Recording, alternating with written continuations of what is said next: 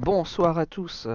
On se retrouve pour la 16e Ludic Squad de la saison en compagnie de Pierrot pour l'instant et sûrement euh, de Nils plus tard dans la soirée. Bonsoir Pierrot. Salut Kyo et salut tous dans le chat. J'espère que ça va bien ce soir. Ouais, euh, bonsoir à ceux qui, ont, qui, nous sont déjà, qui sont déjà venus discuter, à LS Mig, à Corde à linge, à Zebaku. Bonsoir à vous. Bonsoir à tous les autres qui sont présents qui n'osent pas parler. Euh, tac.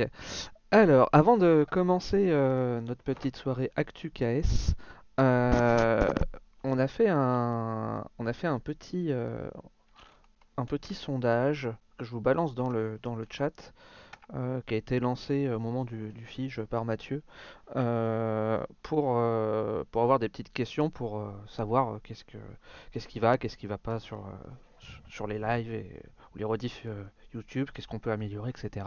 Donc n'hésitez pas à répondre. Euh, voilà, Euh, c'est toujours important et puis comme ça, ça nous permettra de nous, améliorer puis de proposer plus de choses intéressantes pour vous. Euh, et bonsoir Fred, je suis pas sûr de t'avoir dit bonsoir. Euh, donc voilà, et donc je propose qu'on attaque tout de suite avec. euh, tiens, je vais partager. Je me suis foutu sur le truc, on va partager mon abonnement, comme ça on va faire, on va faire remonter les stats de la Ludic Squad. Ouais, merci Clio pour ton abonnement. Euh, on est fourbe ici. Euh, euh, du coup, euh, on va attaquer tout de suite avec les KS. Euh, sachant que, comme un idiot, je viens de penser que je n'ai pas vérifié que j'avais chargé la bonne source. Donc je vais aller voir ça tout de suite. Voilà. Euh, là, je n'avais Surprise. je n'avais rien, donc ça aurait pas été tip top. Alors, vous auriez vu un écran noir. Tac. Hop, je redimensionne histoire que ça prenne la page. Voilà, voilà. On va pouvoir donc attaquer avec ton premier KS euh, Pierrot, Iranos Foline. Je bascule sur la bonne présentation et on est parti. Hop, ça, Alors donc du coup. Inaros Foline. Donc c'est un éditeur euh, italien qui, qui se lance, qui veut créer son premier jeu, qui m'a contacté pour que pour faire un test du coup sur, euh, sur le module TTS. Mhm. Et comme la partie j'ai trouvé plutôt sympathique, je me suis dit je vais vous en parler. Voilà. Donc c'est une campagne à laquelle il reste 15 jours, qui n'est pas encore financée. Donc on a dépassé euh, quand même bien la moitié. Et euh, bah, voilà, je vais vous faire un petit pitch sans non plus rentrer trop dans les détails, parce que c'était a un petit moment quand même. Et que y avait, euh, j'ai vraiment testé que le, le mode de base du jeu, sachant qu'il y a deux, deux autres modules qui peuvent être rajoutés pour ajouter un petit peu plus de, de, vous allez voir, de stratégie en fait par rapport euh, à la partie. Donc en fait, dans Inaros Folly, donc c'est un jeu d'affrontement, donc soit un contre un, soit deux contre deux, et de contrôle de territoire. Dans le jeu, en fait, dans la version simple, on va dire, vous allez à votre tour en fait devoir choisir parmi les, actions que vous souhaitez faire. Entre bah, voilà, vous reposer pour euh, avoir un dé qui va être plus important ou alors essayer de vous déplacer. Lorsque vous vous déplacez, vous pouvez déplacer d'autant de cases en fait que votre dé. Et à la fin du tour, bah, étant donné que vous êtes déplacé, vous êtes fatigué, bah, la valeur du dé va diminuer de 1. Ce qui fait que vous pourrez déplacer de moins en moins à chaque tour. Sachant que les cases vous allez vous déplacer, votre objectif va être d'essayer de récupérer des ressources qui vont être dispositionnées sur le. Dispositionner, c'est un beau Ouais, mot c'est pas mal. Disposer, c'est mieux, non? Ouais, disposer, donc disposer de, de- sur le terrain à différents endroits. Et ces ressources vous serviront enfin, à diverses choses dans la partie. Enfin, il y a plein de choses pour récupérer des, des, des tokens que vous allez mettre sur le côté de votre plateau qui vous donneront des pouvoirs euh, une, fois par, une seule fois dans la partie ou à chacun de vos tours ou alors des scorings en fin de partie. Il y a vraiment plein, plein de choses qui peuvent intervenir. Sachant qu'aussi que si vous déplacez et vous terminez votre déplacement sur une case où il y a un chaman ou alors un, adepte, hein, c'est les, deux types de meeple que vous, enfin, figurines que vous pouvez avoir euh, dans le jeu, ça va engager un combat. Et dans ce combat, vous allez jouer avec les cartes que vous avez en main, tout simplement, qui vont être soit de votre couleur jaune, soit de la couleur d'adversaire bleu, ou qui peuvent avoir les deux couleurs. Et en fonction des cartes que vous allez jouer, bah, vous allez infliger plus ou moins de dégâts à votre adversaire, sachant que vous allez jouer avec les cartes que vous avez en main. Lorsqu'il n'y a plus de cartes, bah, c'est terminé. Et le, niveau jusqu'el vous jusqu'auquel pardon, vous aurez emmené votre adversaire, c'est le nombre de, points en fait, que vous allez pouvoir marquer que lui va perdre. Enfin, il y a une petite notion comme ça qui peut se faire. Euh, là, expliquer comme ça, c'est pas l'idéal, hein, parce que ça fait quand même un bon petit moment que, que j'ai joué, donc je suis pas complètement au point sur les règles. Mais il faut savoir que voilà, c'est quand même un, un jeu que j'ai trouvé déjà visuellement très agréable. J'ai beaucoup aimé la, la DA du jeu, je trouvais très sympathique. En plus, le, le texte est entièrement euh, sans, pardon, le texte, non, justement, le jeu est complètement sans texte. Donc, euh, peu importe la langue, le, normalement, le- il y aura les règles en PDF en français, donc vous pouvez complètement vous y lancer à ce niveau-là. Il n'y aura pas de problème de langue. Et euh, un premier module qui est assez accessible en termes de règles, comme je vous l'ai dit. Le jeu de base, on, a- on a pu le faire sans aucun problème. On a expliqué les règles, ça a duré quoi, Mhm. 10-15 minutes. Pour une partie derrière qui a duré à peu près 50 minutes, donc ça, c'est pas trop trop long. Et après, les autres euh, modules peuvent rajouter plus de stratégie, parce que vous allez avoir, en fonction de vos déplacements, vous avez des, cases qui vont vous demander plus de déplacements, enfin plus de, coûts en déplacement. Euh, ensuite, euh, si vous contrôlez certains, certains objectifs en fin de partie par rapport aux cases que vous aurez mis sur votre couleur ou la couleur de l'adversaire, bah, vous aurez des points, des points de victoire en plus ou pas. Enfin, il y a plein de choses comme ça qui vont t'apprendre en compte tout au long de la partie qui peuvent vraiment rapporter plus, euh, plus de rejouabilité, de stratégie pour ceux qui le préfèrent. Donc voilà, un petit jeu comme ça qui que je voulais vous présenter, hein, sachant que le jeu de base n'est que à 36 euros. C'est pas non plus euh, un gros risque, j'ai envie de dire, de se lancer si jamais le jeu est financé et que ça peut vous intéresser. Et après, le all-in en deluxe est à 68 euros. Donc par rapport à, à du cool mini, on est encore loin de- des sommes astronomiques. Donc voilà, si vous voulez vous y intéresser, je vous mets le lien dans le chat et n'hésitez pas à lui faire à jeter un petit, euh, petit coup d'œil. Mhm. Voilà, voilà. Ouais, c'est cool là, le... petit- le petit concept des masques que tu remets sur les figurines. euh. C'est ça en fait. euh, donc au début, tu n'as qu'un seul chaman et tu peux faire venir sur le plateau donc des, des adeptes avec tes points de déplacement. Ça Ouais. coûte des points de déplacement. Et en fonction de différentes choses, tes adeptes peuvent devenir des chamans qui ont plus de pouvoir donc que tes adeptes. Enfin, ça, bien sûr, c'est pour la version de luxe, puisqu'a priori, la version sûr, simple, des, ce sera des des, meeples. des meeples qui ont l'air déjà sympas. Mais, euh, Ouais. mm. mais ouais, les petites figurines, elles ont l'air entre guillemets simples, mais ça fait un peu de chibi, c'est c'est sympa. Bah, visuellement, moi j'ai trouvé le truc vraiment très sympa. Et, euh, et après, en- comme je disais, en termes de règles, c'est pas trop compliqué. Alors par contre, hein, très clairement, quand, si tu joues contre quelqu'un qui a... Et merci, et moi du coup, qui Ouais, merci pour ton abonnement.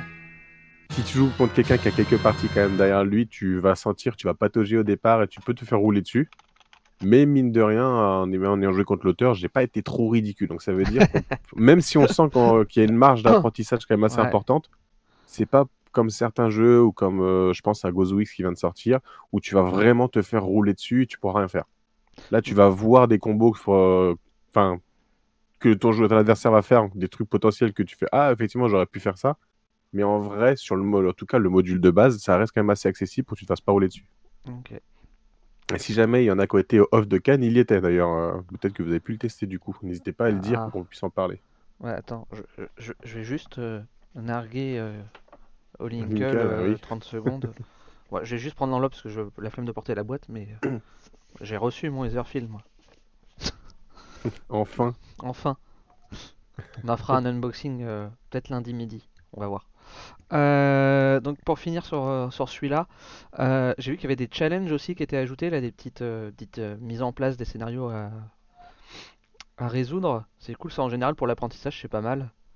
ouais. Et, Alors après, je pourrais pas t'en parler parce ouais. qu'on a pas l'a parlé. présenté. Mais je sais que voilà, si jamais le jeu fonctionne, ça ne sera pas le seul qui est prévu. Et les autres jeux, donc dans, par rapport à l'histoire qui va être créée, euh, en fait, continueront l'histoire ou raconteront l'histoire avant, mais avec des gameplays totalement différents. Ok. Et une, euh, une question euh, toute bête, hein. Euh, il est italien? Oui. D'accord. Parce que je vois que les règles sont en crois. anglais et en italien, donc. Si, si, si, ouais. Je crois, je crois que je l'ai dit au début, mais peut-être que j'ai Oui, oublié. non, mais ouais, effectivement, moi qui pas fait attention. un petit éditeur italien. Je, ouais. je remonte violemment jusqu'en haut. En tout cas, ce qui est pas mal, c'est pour un, pour un jeu d'affrontement, c'est que le, le terrain il a l'air assez resserré. Tu as l'air vraiment de devoir assez vite euh, rentrer dedans. Parce que tu as des jeux d'affrontement, au final, tu te dis, euh, ouais, enfin bon, si je veux, je reste un peu dans mon coin. euh. Là, au moins, c'est bien. Bah, ça sachant que ton euh, dé, il, peut, il va de 2 à 7. Donc s'il a 7 dès le départ, tu peux déplacer donc de 7 cases. Effectivement, tu traverses quasiment le terrain. En... Enfin, tu es une, une moitié en une fois, la deuxième fois, tu es chez l'adversaire, tu peux tout de suite avoir de l'affrontement. Ok, bon, bah à voir. Il reste euh, encore 15 jours. Ils en sont à la moitié. Bon, c'est pas impossible, ils demandent que 20 000. Mais euh, ouais, je sais pas ce qu'ils ont prévu pour essayer de booster un petit peu plus euh, les, Là, j'ai pas eu toutes ces infos. Ouais. Je pourrais pas vous dire. Cas, bon, on leur souhaite bon courage. Il doit avoir quelques sueurs froides. Oui, c'est possible. Surtout quand c'est le premier que tu lances, ça peut être compliqué. Alors, le jeu suivant, c'est Scholar of the South Tigris. Euh, c'est un jeu qui sera euh, donc en anglais, en français, en italien, je sais plus quelle autre langue. Enfin bon, il est dans plusieurs langues. Euh, il sera édité en français euh, par Pixie Game. Euh, donc euh, voilà, donc si euh, euh, parce qu'il reste plus très très longtemps hein, pour le Kickstarter, il reste 5 heures avant la fin. Donc euh, si jamais euh, ah merci Fred pour ton réabonnement, ça fait plaisir. 15 mois consécutifs. Merci beaucoup. Euh, et, le les prix sont plutôt corrects, sérieux, pour du Disney, ça va, 5 euros le... Il me parle là. C'est Baku qui dit que Ah oui, Lorcana est en préco sur le site de Barcage. C'est pour ça. Ah oui, 5 euros, et pour du Disney, ça va. Euh, donc ouais, euh, Scholar euh, Tigris, il reste plus que 5 heures. Eux, ils sont largement financés puisqu'ils demandaient à avoir, euh, à avoir 13 000 euros. et- enfin bon, dans la langue, euh, je pense que ça doit faire quelque chose comme 15 ou 20 000. euh, vu que c'est, je Mhm. sais plus, c'est du, B- c'est quoi là C'est du N, NZ dollars. Voilà. Euh, Je sais ouais, pas si c'est dollar du dollar, néo-zélandais, dollar je pense. Euh, donc, euh, c'est, c'est ouais, ça doit être, euh, il devait être à 60 000 euh, ou un truc dans le genre, dans leur truc. Enfin bon, en tout cas, ça fait 13 000 en français, ils sont à 423 000 euros, presque 6 000 contributeurs. Ils, ils sont bien. Ah, c'est un éditeur connu, ça va. C'est le, c'est bien ceux qui font la, la gamme des architectes du Royaume de l'Ouest et tout ça en fait. Oui, euh, je crois. Alors, j'ai pas été vérifié, mais quand j'ai vu le design, c'est en tout cas, c'est la boîte, ça m'a un petit peu fait penser à ça. Et quand j'ai vu, le- et puis quand j'ai vu le plateau de jeu, ça m'a fait penser à un autre jeu en fait. Mais euh, du coup, je suis fait, oh tiens, ça a l'air sympa. Et puis je regardais, et puis ouais, le jeu a l'air vraiment très cool. Alors c'est un, c'est un jeu Sean Phillips, de, c'est ça? ouais, Sean Phillips. C'est un jeu de euh, de bag building, euh, un peu d'engine building aussi. et entre guillemets, donc c'est un bag building où on pioche des dés, donc un pseudo placement de dés ouvrier. Euh, donc comment ça se passe?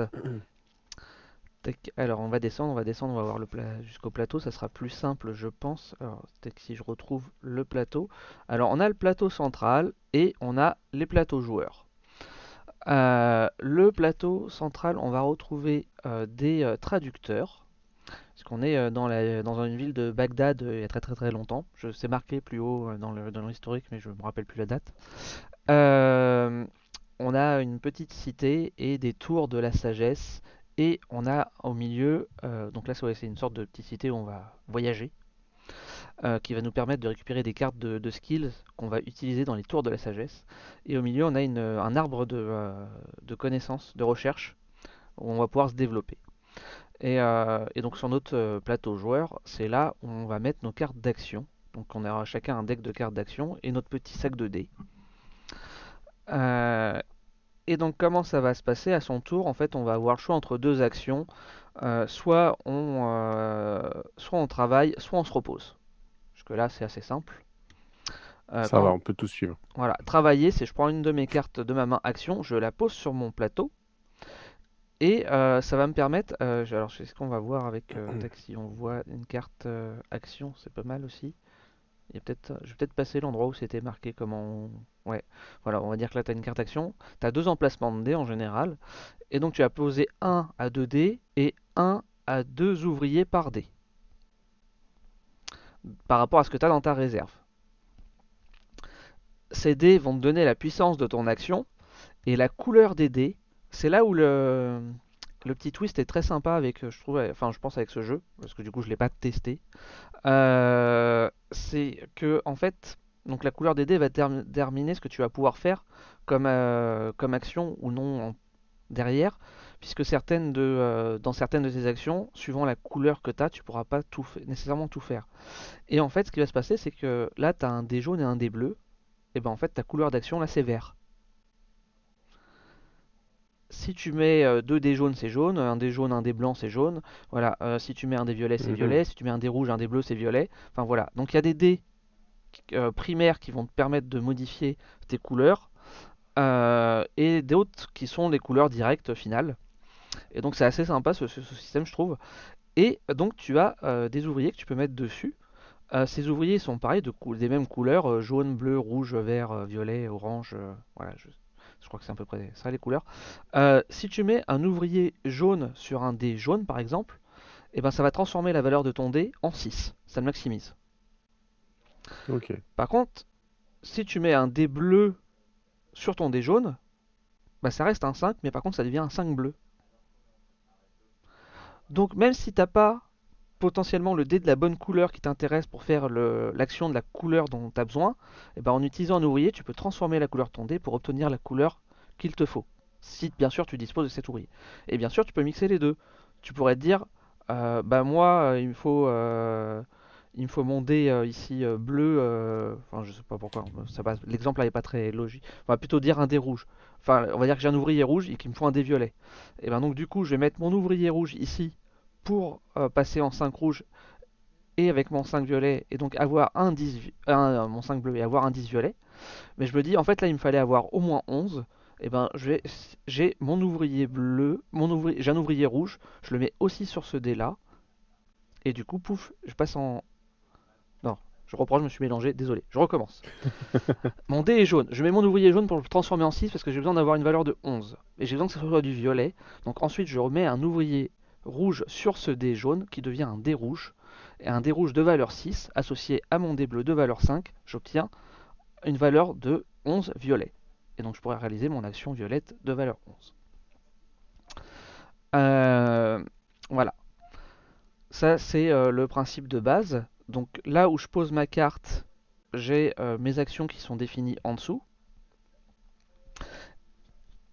Là où ça va devenir de l'engine building, c'est que dans le jeu, je vais pouvoir récupérer certains types de cartes que je vais pouvoir glisser sous mes actions et qui vont renforcer ces actions et me permettre donc de faire des choses un peu plus puissantes au fil euh, de la partie.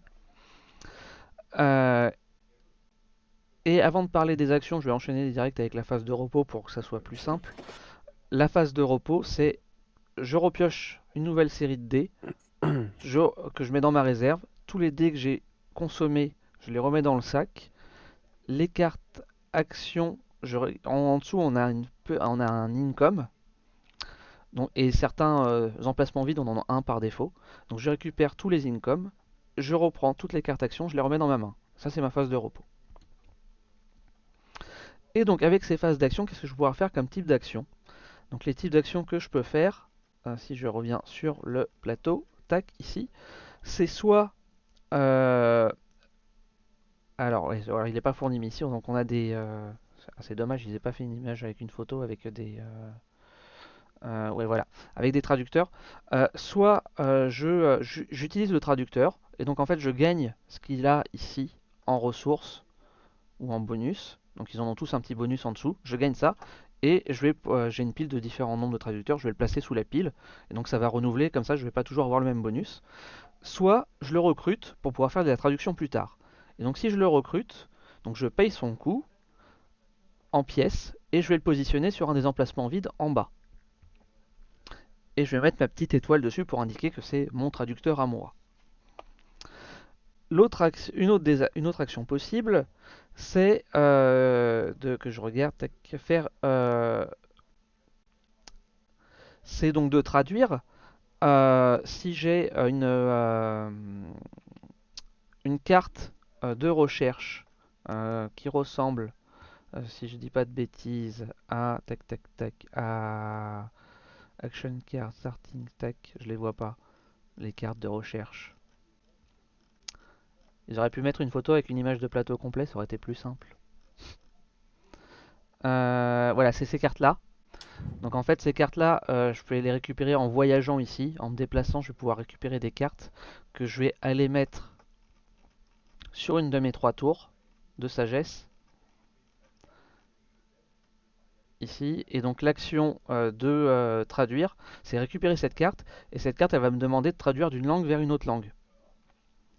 Et donc en fait, chaque traducteur, il a un certain nombre de langues qu'il parle. Donc par exemple, euh, je vais vouloir traduire du, euh, euh, syrien vers le chinois par exemple. Et bon là il fait les deux donc je pourrais faire directement sur celui-ci. Mais si j'ai quelqu'un qui fait chinois et grec par exemple et elle qui fait syrien et arabe, et eh ben je vais utiliser ces deux traducteurs là pour faire du syrien vers le chinois. Ou euh, même pire que ça, je pourrais faire. Euh, j'ai. Euh, ah oui, non, pardon, je dis bêtise. Il fait, elle, elle fait du syrien vers l'arabe seulement. Donc en fait, si j'utilise elle, je vais faire du syrien vers l'arabe. Il faut que je trouve quelqu'un qui fasse de l'arabe vers le chinois ou de l'arabe vers autre chose et de cette autre chose vers le chinois et ainsi de suite. Donc on va faire un chaînage de langues. je vais, demander merci tête de slip la chaîne Philippe de Moyen un proto. Et donc en fait ça c'est très sympa, c'est que tu vas faire, tu vas pouvoir faire du chaînage de tes langues en fait et, utiliser plusieurs euh, traducteurs, sachant qu'en fait à chaque fois que tu dois vas utiliser un traducteur, eh ben, tu vas devoir payer une, euh, une pépite d'or sur chaque traducteur. Et pour pouvoir utiliser un traducteur qui t'appartient pas, là où tu avais mis ton petit euh, jeton de, qui, a recruté le traducteur, tu dois payer une pièce aussi au joueur à qui appartient ce traducteur. L'intérêt de potentiellement de faire un chaînage long sur plusieurs, euh, sur plusieurs traducteurs plutôt que de faire un traducteur direct, c'est qu'en fait, ici, euh, chaque traducteur, il attend d'avoir un certain nombre de pépites d'or. Et une fois qu'il a atteint ce nombre de pépites d'or, eh ben, euh, euh, la personne à qui appartient le traducteur va récupérer la carte et obtenir un bonus. Donc on a tout intérêt à ce que nos euh, traducteurs soient utilisés par les autres joueurs et soient utilisés par nous pour récupérer le bonus le plus rapidement possible. Et d'où l'intérêt de vouloir faire potentiellement un chaînage pour pouvoir utiliser, faire monter différents de nos traducteurs plus vite, plutôt qu'un seul même s'il y a la langue directe sur un seul. Et donc ces bonus vont être, euh, ça peut être entre autres, bah, ça va être de gagner des pièces, ça va être euh, voilà, ça va être des points de victoire sur la fin, ça va être de pouvoir monter sur cette piste de recherche, sachant que la piste de recherche te débloque également des bonus. Donc voilà, donc as un peu, euh, tu peux avoir un peu cet effet en cascade où tac, j'avance là, j'ai tel bonus, ça me permet de récupérer tel truc, qui me permet de récupérer tel truc. Et voilà, les bonus ça peut être aussi du coup récupérer des dés de certaines couleurs que tu rajoutes dans ton sac de pioche, etc. Et euh, au niveau des tours, et en plus au niveau des, euh, des tours de, euh, donc, de sagesse, quand tu viens poser une carte, tu vas récupérer un bonus qui est indiqué. Donc là où il y a l'emplacement qui est vide. Salut Tig. Et euh, tu as un jeu de majorité, donc au niveau des tours, pareil. Donc le premier, quand tu arrives, tu vas poser ta petite astérix pour dire que es le... c'est toi qui détiens la tour de sagesse violette. Euh, si on a un autre qui arrive qui pose une, seule petite astérix, c'est toujours toi. Par contre, dès le moment où il en a deux, bah, c'est lui qui devient majoritaire, et ainsi de suite. Et en fait, à la fin de. Euh, alors, ça, je me souviens plus comment sont découpés les, les, quatre tours là. Mais à la fin de, chaque tour, tu vas avoir une petite carte ici. Et on va faire les bonus des trois majorités des trois tours. Et chacun va choisir un effet en fait. Euh, est-ce qu'on voit ces cartes quelque part que je les montre? Non, je vais pas arriver à trouver forcément d'image avec ces cartes. Bon, tant pis. Donc en gros, tu as trois choix. Soit tu gagnes 3 euh, points de victoire en général, soit un point de victoire et un petit show et un petit bonus, soit juste entre guillemets un gros bonus. Euh, je les vois pas là non plus. Non. Et, euh, et donc, on va prendre celui qui est majoritaire. Le premier va choisir où il se met sur les trois. Le deuxième ici va choisir où il se met sur les deux restants. Et le dernier se met sur le troisième. Et ce qui se passe, c'est que du coup, en retirant son jeton là, on retire pas les autres. Donc, s'il y a d'autres jetons d'autres couleurs, et eh ben le prochain est majoritaire, pouf, il prend la place de l'emplacement de, donc de la tour de la sagesse. Et ainsi de suite. Et en fait, ce qui est intéressant, c'est que les points de victoire qui sont ici, tu les marques pas tout de suite. C'est quand la partie est finie, donc c'est le dernier à rester majoritaire sur une tour qui va marquer les points de la tour. Donc tu as un intérêt à vouloir garder la majorité tout au long de la partie pour scorer sur ces cartes bonus et euh, sur, euh, sur la majorité des tours à la fin. Qu'est-ce qu'il y a de drôle dans le chat? Toute façon, je ne suis pas le. c'est tête de slip qui est très en forme là. Je ne suis pas gras, je sors juste d'un hiver rigoureux. D'accord. Euh, voilà. Euh, ce qui est intéressant aussi à noter au niveau de son plateau joueur, c'est qu'on va avoir une carte objectif avec des objectifs personnels à remplir qui vont nous apporter des bonus. Et une fois qu'on a rempli ces trois objectifs, qui va se positionner ici, et une fois qu'on a rempli ces trois objectifs personnels, on la retourne, ça devient une nouvelle carte action qu'on met dans notre main et ça débloque un nouveau slot d'action. Ça, je trouvais ça sympa aussi. T'as as un côté évolution en remplissant des objectifs personnels. Mmh. Donc voilà, donc t'as pas, Pas mal mal, ouais. de euh, t'as pas mal de choses à faire. Faut te développer un peu, un peu dans, un peu partout sur le plateau. Euh, et euh, et j'ai trouvé ça assez. Alors là, dans l'explication, je pense que c'est très fouillis pour vous, mais j'ai trouvé ça assez cool sur le- les enchaînements, les différents enchaînements. Le fait, par exemple, aussi que, en fait, dès que tu as posé ta carte là, tu déclenches tous les bonus qui sont pas cachés suivants. Donc quand tu poses la deuxième, tu déclenches plus que ces deux bonus là, et ainsi de suite. T'as vraiment un côté assez euh, intuitif des choses en fait. Euh, tu vois, là, tu as les trucs ici, donc dès que tu vas poser, bah, avant de, tu récupères les bonus qu'il y a ou là où tu poses ta carte, etc. C'est très visuel, c'est très intuitif, donc c'est cool. Euh, donc voilà, pour un tour vague et assez large des, règles, le jeu est testable sur TTS. Donc voilà, donc si vous n'avez pas le temps, vu qu'il reste plus que 5 heures, c'est un peu compliqué. euh, et que pour celui-ci, si je ne me trompe pas, il n'y a pas de euh, Pledge Manager. Non, il n'y a pas de Let's Pledge Manager. Il n'y a pas, y a à de Let Pledge. Donc, il sera édité par Pixie Game. Donc, si ça vous intéresse vraiment, bah, vous l'aurez dans toute manière via Pixie Game. L'intérêt du KS, c'est qu'en fait, vous avez des cartes, un, un promo pack euh, exclusif KS. J'ai vu, avec des personnages en plus. en plus. Voilà, t'as en 8 fait. traducteurs en plus. C'est le gros intérêt. Après, en termes de prix, euh, c'est pas très élevé, euh, puisque la TVA, elle est incluse dans les prix. Euh, c'est 41 euros la core box. La deluxe avec les pièces métal, c'est 53 euros. Et le all-in avec l'extension et pièces métal, c'est 94 euros. Et tu rajoutes euh, une 14 douzaine euros de frais de port. je crois. 14. 14 euros, voilà. Ouais, 14 euros virgule quelque chose, puisque c'est c'est genre 20, euh, 20 dollars néo-zélandais, un truc dans Mm. le genre. Je ne sais plus le. C'est tout en bas. Bah, je t'avoue que j'ai pas tout, tout compris à, ton- à l'explication. Ouais, bah, euh, Après, il y a des choses qui, paraissent- problème, qui sont déjà bien, je trouve, le fait que tu puisses euh, facilement changer la valeur et la couleur Mm. des dés. Donc, tu sois pas bloqué sur un lancer de dés ou là, c'est bien. Que tu puisses vraiment beaucoup comboter. euh, les, les Ah, tours, du coup, peuvent être riches et ils le seront de plus en plus au fur et à mesure de la partie de ce que tu vas faire. Je trouve que c'est déjà une très bonne chose. Mm. Après, de toute façon, c'est les, les jeux Shem Phillips. À chaque fois, elle essaie de développer un univers.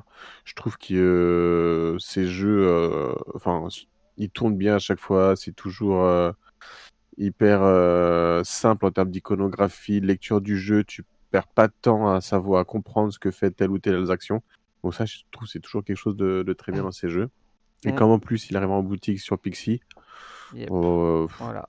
Pas d'intérêt entre guillemets, je trouve, à, à faire la campagne là. non, ces pas- cartes-là, ça n'empêchera pas de jouer. euh, Ouais, pas un grand intérêt, voilà. mais bon voilà, ça permet de pouvoir vous y intéresser, de pouvoir aller voir les règles. euh, Plus il y a le livre des règles en anglais.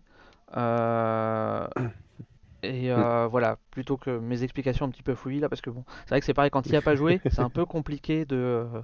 Euh, Faut que je me souvienne de ce que j'ai vu comme règles euh, en détail. Mm, mm. Voilà. Bon, l'insert dans la boîte, il a l'air bien sympa aussi. Oui, ça change un peu, parce que moi je me souviens qu'à- qu'Architecte euh, du Royaume de l'Ouest, c'était pas du tout la même. Ouais. Euh, après, par contre, souvent, le- ça, dé- ça déborde de matos. hein. Si tu, tu en as quand même pour ton argent en termes de matos, Ah bah, vois, là, t'as C'est pas du 115 matos super de luxe, mais euh, ouais, 115D, c'est énorme. hein. de Pour un jeu à seulement 40 euros, c'est pas cher en fait. hein. Euh, genre les petites étoiles, t'en as 80. Voilà, il y a quand même il y a 56 petits ouvriers. euh, t'as quand même euh, de quoi faire, euh, sans parler du reste. Et euh, voilà. ouais, et du coup, ils annoncent quand même une li- livraison prévue. Alors, bon, Mm. après, on sait que c'est le financement participatif, mais c'est vraiment pour novembre 2023.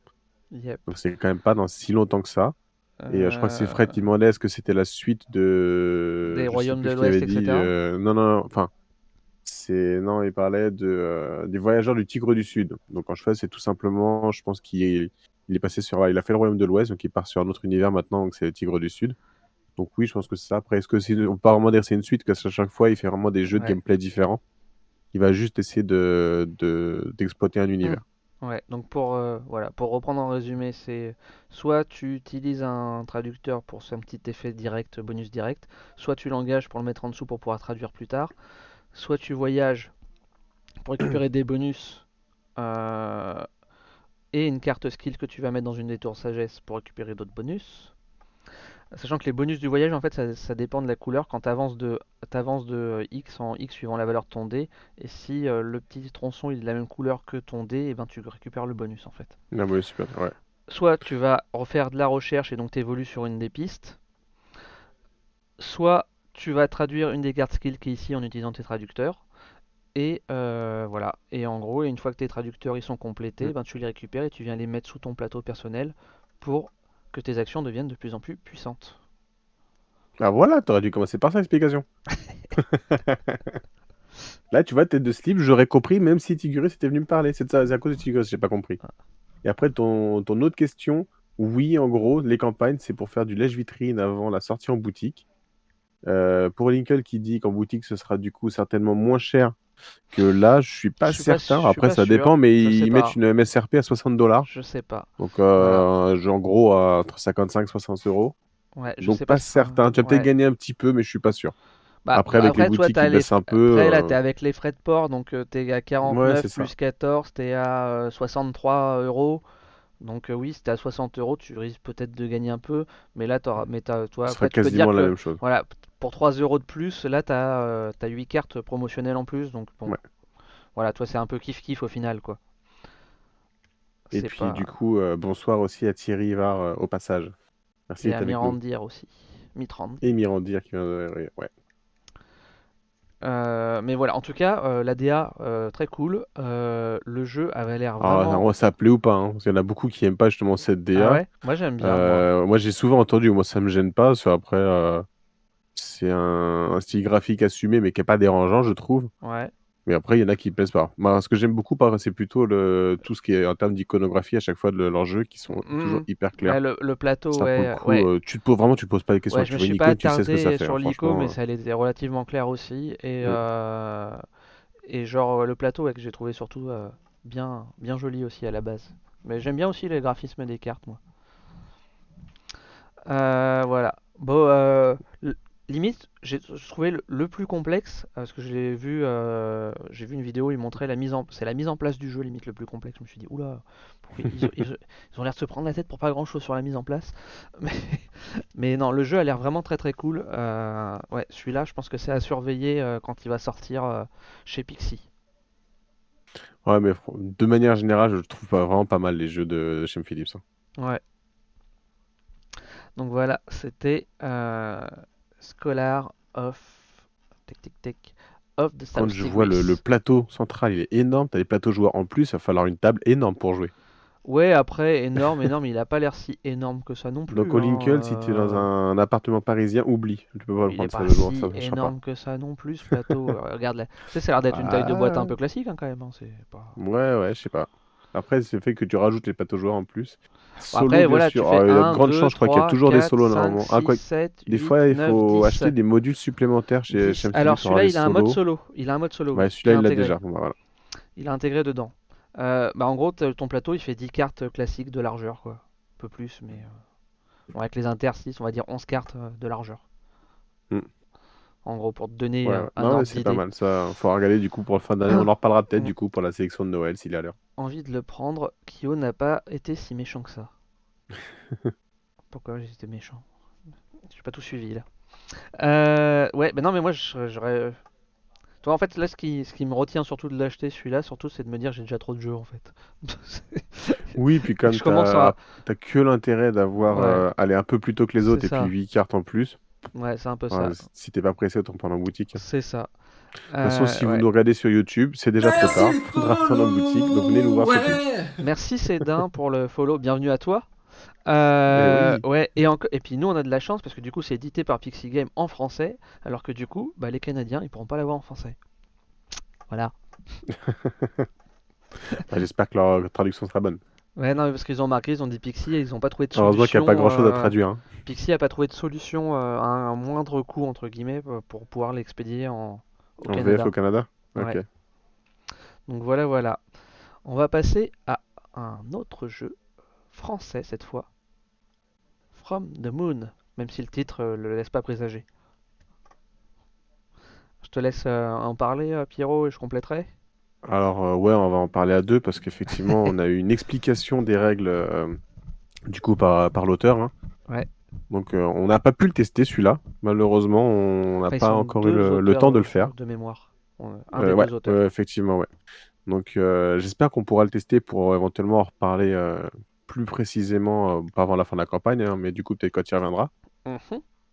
Mais donc, dans From the Moon, on va être sur un jeu euh, très euh, stratégique, d'anticipation de toutes les actions qu'on va vouloir faire. Hein, je dis pas trop de bêtises, je pense, là-dessus. Ouais, non. Où euh, c'est pas, je vais pas dire que chaque décision qu'on va prendre va être hyper importante pour le reste de la partie, mais euh, clairement, un mauvais choix, on peut le payer pour euh, quelques tours quand même. Ou euh, ouais, en gros, ça va être ça. Donc, le, le, le jeu, principalement, ce que vous allez faire, donc, c'est prendre des, des unités, donc des astronautes, je crois, des chercheurs, je ne sais plus exactement le, le terme, que vous allez mettre donc, euh, dans un rover que vous allez envoyer sur, euh, sur un espace du plateau qui veut avoir donc des ressources, et chaque espace du plateau a une euh, action qui lui est propre. Si vous avez les, donc, les astronautes donc, qui correspondent à la couleur de la ressource, vous pouvez récupérer ces ressources.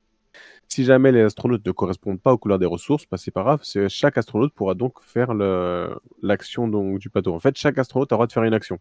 Soit de récupérer une ressource de sa couleur ou de faire l'action du plateau. Si c'est pas la ressource de la couleur, c'est forcément l'action du plateau. Sachant que plus tard dans la partie, vous allez aussi pouvoir améliorer vos astronautes et donc faire des, après des actions encore plus importantes, récupérer plus de ressources. Donc c'est dans ce sens-là où je dis que vraiment les déplacements, des fois, si on calcule pas forcément bien en fonction de la couleur de là où on veut aller, on peut perdre un petit peu de temps, mais c'est pas non plus ultra punitif. Mm. Euh, sachant que voilà, dans, dans le jeu, vous allez devoir donc euh, en gros, c'est euh, installer une base pour le fait que pour que ce soit vi- vivable sur la Lune, hein, dans, en termes, au niveau du thème. Donc, il va falloir euh, récupérer donc des ressources, de la nourriture déjà pour nourrir tous vos, scientifiques. Je je crois que c'est les scientifiques, si je pour le meilleur, pour avoir un terme plus, plus co- correct. Euh, de l'énergie, beaucoup. Vous allez avoir une barre d'énergie à gérer. Et après, la troisième ressource, c'est une troisième, je crois, si je dis pas de bêtises. Euh, bah, c'est tout en fait ce qui est euh, les matériaux pour construire euh, donc des, des, des modules pardon, que vous allez pouvoir mettre dans, dans votre station, qui va pouvoir vous permettre aussi donc d'avoir des bonus, des actions spécifiques, etc. À côté de ça, vous allez aussi devoir remplir des objectifs en fait pour euh, construire des vaisseaux qui vont partir en mission donc pour approvisionner en fait euh, les différentes stations sur la Lune. Et sur ces missions, il va y avoir une course entre les joueurs. Le premier qui réussira donc récupérer la tuile, il aura un bonus en fin de partie que n'auront pas les autres, sachant qu'en fin de partie, en plus, celui qui aura le plus contribué à valider ces missions aura encore un, un bonus de points de victoire. Il faut savoir que c'est un jeu, vraiment, on va pouvoir gagner des points de victoire euh, très très régulièrement dans la partie, d'avoir quand même pas mal en fin de partie. Ça, ça peut se terminer vraiment en très très gros scoring. Donc, euh, ce qui permet encore de revenir sur le fait qu'on peut rater un tour, on va le sentir passer quelques tours, mais que ça va pas non plus être rédhibitoire sur le reste de la partie. Et euh, je voulais dire autre chose, j'ai oublié, là, je suis en train de défiler, ça m'a fait penser à un truc, mais j'ai complètement zappé. Ouais, mais en fait, chercher une image, Euh, pareil, on si, voit. voilà, c'était le truc sympa, moi, que j'aime bien déjà, c'est le fait que on soit déjà sur une partie asymétrique. On peut Ah. jouer de façon symétrique Que au début, mais on va pouvoir jouer des clans et donc avoir des, des débuts euh, asymétriques sur les parties. Donc, pourquoi j'aime bien? Parce que du coup, bah, la partie suivante, tu changes de clan, tu as une, euh, une rejouabilité, tu vas avoir une stratégie qui va se, se, se mettre en place différemment. On va recevoir un petit message de Nils qui est prêt si jamais tu veux le, Ah, le récupérer le temps que j'essaye de continuer d'expliquer. Ouais. Vas-y, vas-y. Euh, je l'ai pas vu. Euh, voilà. Donc, euh, au niveau donc, du plateau, là, c'est très bien. Donc, tu montres le plateau joueur, je vais pouvoir essayer d'en parler comme ça. Donc, en fait, qu'est-ce qu'on voit sur le plateau joueur? Déjà, c'est des plateaux double couche pour pouvoir tout mettre. Donc, tous les petits emplacements ronds, les neuf que vous avez en haut, donc c'est pour pouvoir recruter de nouveaux scientifiques. Et plus vous allez recruter des scientifiques donc de la même couleur, du même, même type, et plus vous récupérez des, objectifs au fur et à mesure. Le premier vous donnera pas de, bonus, pas des objectifs, des bonus. Le deuxième vous débloquera un bonus, le troisième un nouveau bonus, etc., etc. Euh, Et ensuite, donc, ce que je disais, c'est pour pouvoir les améliorer. Et de la même façon, plus vous allez améliorer un même type, et plus vous récupérez donc des, des bonus à chaque fois. Ensuite, sur la seconde partie, on voit donc des espaces plutôt carrés. C'est parce que vous allez pouvoir construire des bâtiments donc sur la, station donc, de la Lune. Et lorsque vous récupérez, construirez donc des bâtiments, bah, ça vous coûte du coup donc des ressources, de l'énergie, etc. Donc ce qu'on a parlé tout à l'heure. Vous allez les, mettre en fait aux intersections entre les tuiles pour pouvoir euh, récupérer tous les bonus qui sont les tuiles euh, donc adjacentes. Donc en gros, au départ, vous allez chercher donc les tuiles qui sont au centre pour en avoir quatre adjacentes. Et au fur et à mesure de la partie, bah, il y aura de moins en moins de choix. Vous allez retrouver sur l'extérieur et donc avoir moins de choix possibles. Et enfin, donc la partie droite, on voit une encoche sur le plateau. C'est là où vous allez construire un peu vos modules à vous euh, qui vous donneront des bonus. Donc vous devrez respecter un certain emplacement, orientation des, des, tuiles que vous mettez. On voit très rapidement la partie grise pour construire donc votre base, votre propre base, et mettre les modules dessus. Donc c'est des, modules de recherche euh, que vous, vous, récupérez donc en fait de la Terre. Euh, Qu'est-ce que je peux oublier encore dans tout ça? Dans les choses qui sont euh, déjà intéressantes à savoir, c'est que là on vous propose un jeu avec quand même pas mal, enfin pas mal, j'ai même beaucoup de matos, des matos aussi en termes de plastique, les figurines, des plateaux double couche pour un total à 65 euros, sachant que vous pouvez faire une livraison en boutique en France et donc ne pas payer les frais de port. Donc ça veut dire pour 65 euros, comme c'est en plus la boîte de jeu qui le fait, si je ne dis pas de bêtises, il n'y a pas de TVA rajouté, vous avez donc pas de surprise, 65 euros tout, tout compris. Je, je t'avoue que je n'ai pas euh, regardé. Et euh, ouais. alors attention, on va faire un truc de folie, c'est qu'on va faire apparaître Nils en direct. Attention, l'apparition, le tour de magie. Attention, attention, attention, j'ai la bonne truc. Et, et pendant pouf, que tu le ramènes, voilà. donc voilà. Bonsoir ah. Nils. Bonsoir à tous, vous m'entendez? Tac. Je... On t'entend, on t'entend. Enfin, moi en tout cas, ah, je t'entends. Ouais. J'espère qu'on t'entend aussi dans le chat. Eh ben, j'espère aussi. Ah. Euh, J'espère aussi. Euh, je vais rebondir, du coup, je vais en profiter, je t'écoutais, Pierrot. Je vais rebondir. En effet, les 65 euros, ça me fait penser à ce qu'ils avaient fait pour Daimyo. C'était exactement le même tarif ouais. euh, à l'époque. Et euh, il y avait toujours la possibilité d'aller chercher en boutique ou de se le faire livrer. Et il était même arrivé plus tôt que la date, que la date ouais, prévue. C'est quand même assez régulier chez la boîte de jeu. Ils sont pas trop en retard. Hein. Ouais. Il y a qu'avec Malia où ils... ils ont un petit peu ripé. Mais a priori. Ouais, euh, ils sont partis sur un projet beaucoup plus gros que ce qu'ils faisaient avant. C'est mm. pas un retard, il devrait avoir que 3-4 mois. C'est même pas un retard chez Kickstarter. Ouais, c'est ça. c'est mandatory. euh, mais ouais, c'est mm. toujours la boîte de jeu, c'est toujours cool ça, le retrait boutique avec les boutiques partenaires euh, qui t'évitent d'avoir des frais de port. Mm, Et normalement, ouais, TVA est incluse dans le prix. J'ai pas été vérifié, mais normalement c'est le cas. Ouais. Bon, par contre, et après, donc, du coup, la, la, partie, elle est timée en fonction donc, de l'avancée des, des, joueurs, de ce qu'ils vont faire. Ouais. Euh, sur le plateau, euh, on peut récupérer donc, différents modules. Ouais, le, plateau central, on va dire, on peut récupérer des modules de recherche, des serres pour faire la nourriture, etc. Ouais, en fait, on va avancer. On... Ouais, j'ai galéré à le voir, c'est ah, au niveau du patch seulement, on le voit. Mais non, mais voilà, c'est ce, ce, que je reprochais à, à, ces pages KS. Mais faites des, mettez des images où tu vois le jeu complet, propre, bien. Ouais. Euh, Là, sur cette page, c'est compliqué ultra... de voir ce qu'on peut faire. Hein. Non, mais pareil, ouais. tout à l'heure, je galérais un peu à chercher les trucs parce que bon, t'avais une image du plateau avec les joueurs, c'était très bien, mais elle était vide. Donc dès que tu veux parler des éléments, c'est chiant. C'est ça. Non, voilà, mais pareil, j'ai scrollé beaucoup, je la trouve pas hyper bien foutue cette page. Bon, hein, la boîte de jeu, vous avez fait mieux je, vais, je, vais, envoyer un mail tout à l'heure, ouais. j'ai engueulé Thibaut. donc là, ce que, ce que tu nous montres sur le plateau central, on voit donc euh, différents emplacements, donc 01, 02, ouais. 03, 04. C'est là en fonction de l'avancée de ce que vont faire les joueurs, on va passer d'une phase à une autre. Et à chaque fois qu'en en fait il y a une nouvelle phase mmh. qui se fait, on va récupérer des bonus en fonction de la phase où on est. Sachant roulant. que le, le, ouais, le, ouais, sur là où il y a le tapis roulant, sachant que donc le joueur qui va terminer, arriver à la dernière phase, c'est lui qui va déclencher la fin de partie. Donc euh, on vraiment, euh, en termes de, de, stratégie, on peut très bien avoir un timing complètement différent mmh. sur euh, cette avancée-là pour profiter d'autres bonus que, nos, que, les autres joueurs n'auront pas, ou enfin qui n'auront plus, parce qu'ils en auront des nouveaux, mais se concentrer sur d'autres choses. Il y a une grande, grande richesse stratégique, je trouve. Et moi je trouve, après on aime ou on n'aime pas, mais d'asymétrie avec les clans au départ, donc ils font vraiment des mises en place spécifiques à chaque clan au départ, une rejouabilité qui est assez importante là-dessus. Ah, et euh, en plus, ce qui est cool avec l'asymétrie, comme dit Tête de Slip, bah, c'est si tu perds, tu as une excuse parce que l'autre il avait un meilleur clan que toi. C'est ça. Moi c'est pour ça qu'en général je suis pas fan de l'asymétrie, mais bon. Euh, après, ça, le problème c'est qu'il faut que ce soit bien équilibré. Ouais, ça c'est les fameux vaisseaux dont tu parlais tout à l'heure avec les... ce qu'il va falloir ouais, faire pour pouvoir compléter, remplir, les... Voilà, compléter les petits vaisseaux. Euh, la course à l'objectif sur le, sur le vaisseau. Donc les plateaux joueurs, double couche mhm. avec les petits éléments et donc là sur le côté, là on peut rajouter ces modules supplémentaires. Ouais. ça, le jeu a l'air, ouais, de ce qu'on a vu en explication des règles, c'était en fait assez fluide. Maintenant, il y a une complexité qui a l'air assez forte avec, je pense, une, une progression sur, sur le scoring qui peut tu peux partir de d'assez bas pour monter assez haut, je pense. Euh, ouais. tu peux avoir un risque d'analyse paralyse peut-être aussi parce que tu as quand même une, un potentiel d'action et de, de, ce qui surtout va en mm. découler derrière qui est hyper important. Après, euh, non, il n'y a pas de page VF, euh, Fred, de mémoire, tu que la page je sais sur pas, pas marqué tout en haut. Je vais remonter tout en haut violemment. Non, y a pas dans, ce genre de, dans ce genre de jeu, par rapport à l'analysis paralysis, euh, les premières fois, comme mm. tu as de la symétrie, il faut, faut jouer et tout essayer. quoi. C'est ça. Oui, ouais, clairement.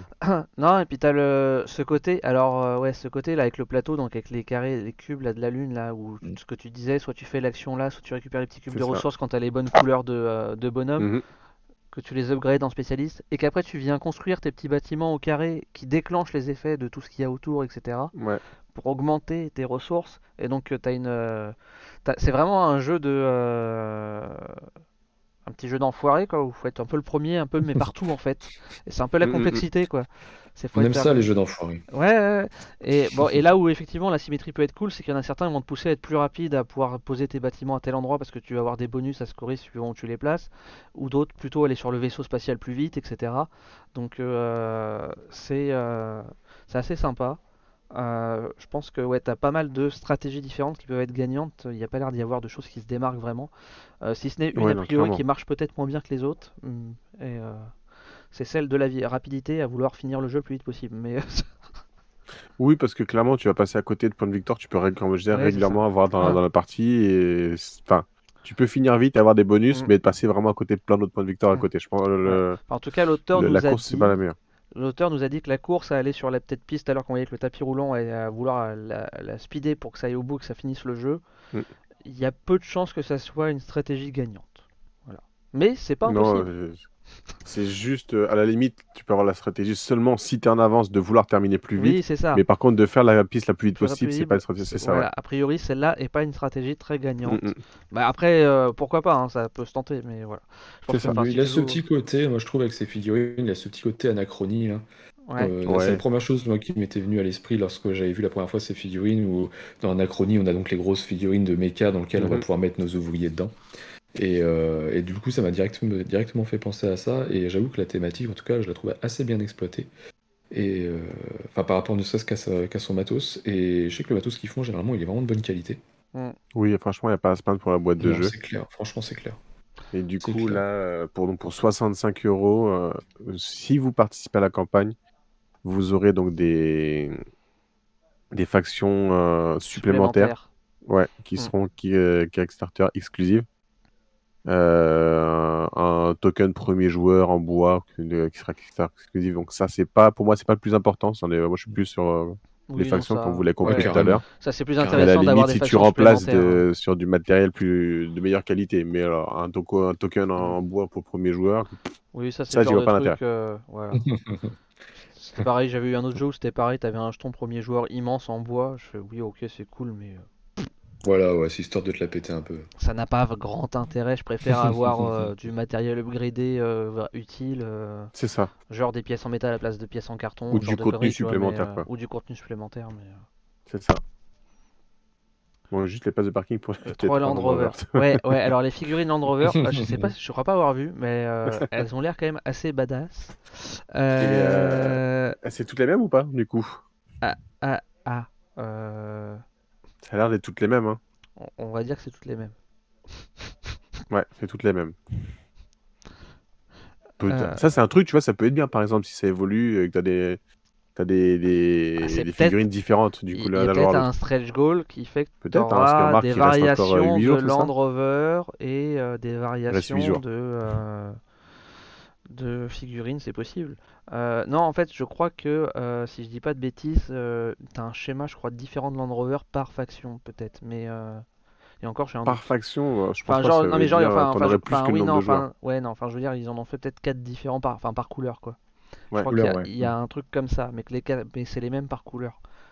Je, je sais plus si c'est ça ou pas, mais j'ai Mm. en tête une- un truc dans ce goût-là. Je vois pas les stretch goals. euh. Faut t'en regarder, il me Alors, ils non sont, ils sont, ils sont, tu les as passés, ouais. C'est juste avant les reviews, donc tout avant les vidéos, tout ça. Tic tic tic, les reviews. Désolé euh, pour le scroll. euh. C'est un test, c'est En pour tout cas, savoir moi, ce le mal de un, mer. c'est euh. un jeu, Ah oui, franchement, ça me tente pas mal. Je trouve, pour 65 euros, je trouve ça vraiment pas Voilà. excessif. Ce qui me freine, c'est que je sais pas du Mm. tout si euh, j'y jouerais parce que c'est pas forcément le truc que j'y jouerais. J'aurais avec mon fils de 7 ans et ma femme, clairement pas du tout. Il faut trouver du monde pour y jouer là. Tu, tu vois là par exemple là le, de- le troisième stretch goal, c'est des modèles de workers différents. Ouais. Donc Ouais, euh, bah, s'ils voilà. font des, des workers Et différents, tu il y vois, aura, et tu l'as, tu des- l'as, voilà, c'était ça, c'était les Ouais, en workers fonction de la différents. couleur. Bah, ils feront pareil, je pense, pour que, les- euh, les rovers, quasi sûr. Qui, qui nous avait parlé d'un truc dans ce goût-là, mais euh, me rappelais plus c'était quoi, du coup je voulais vérifier avant de dire des bêtises. et puis d'annoncer un truc qu'on était peut-être pas censé dire. Euh, c'est possible qu'ils fassent pareil pour les rovers. Mais donc là, tu vois, les, euh, les ouvriers, t'as presque l'impression qu'ils veulent en faire un par faction, potentiellement si ça va assez loin. Parce que je. Je sais pas, les water workers, les polymères. Ou alors c'est juste pour les couleurs Non, c'est juste différencié par rapport aux couleurs, ouais, Oui, par rapport aux couleurs, ouais. Ouais, en j'ai tout cas, t'as l'impression. fait vomir Mitrandir avec tes, tes scrolls. Ah, j'en suis honoré. Non, désolé.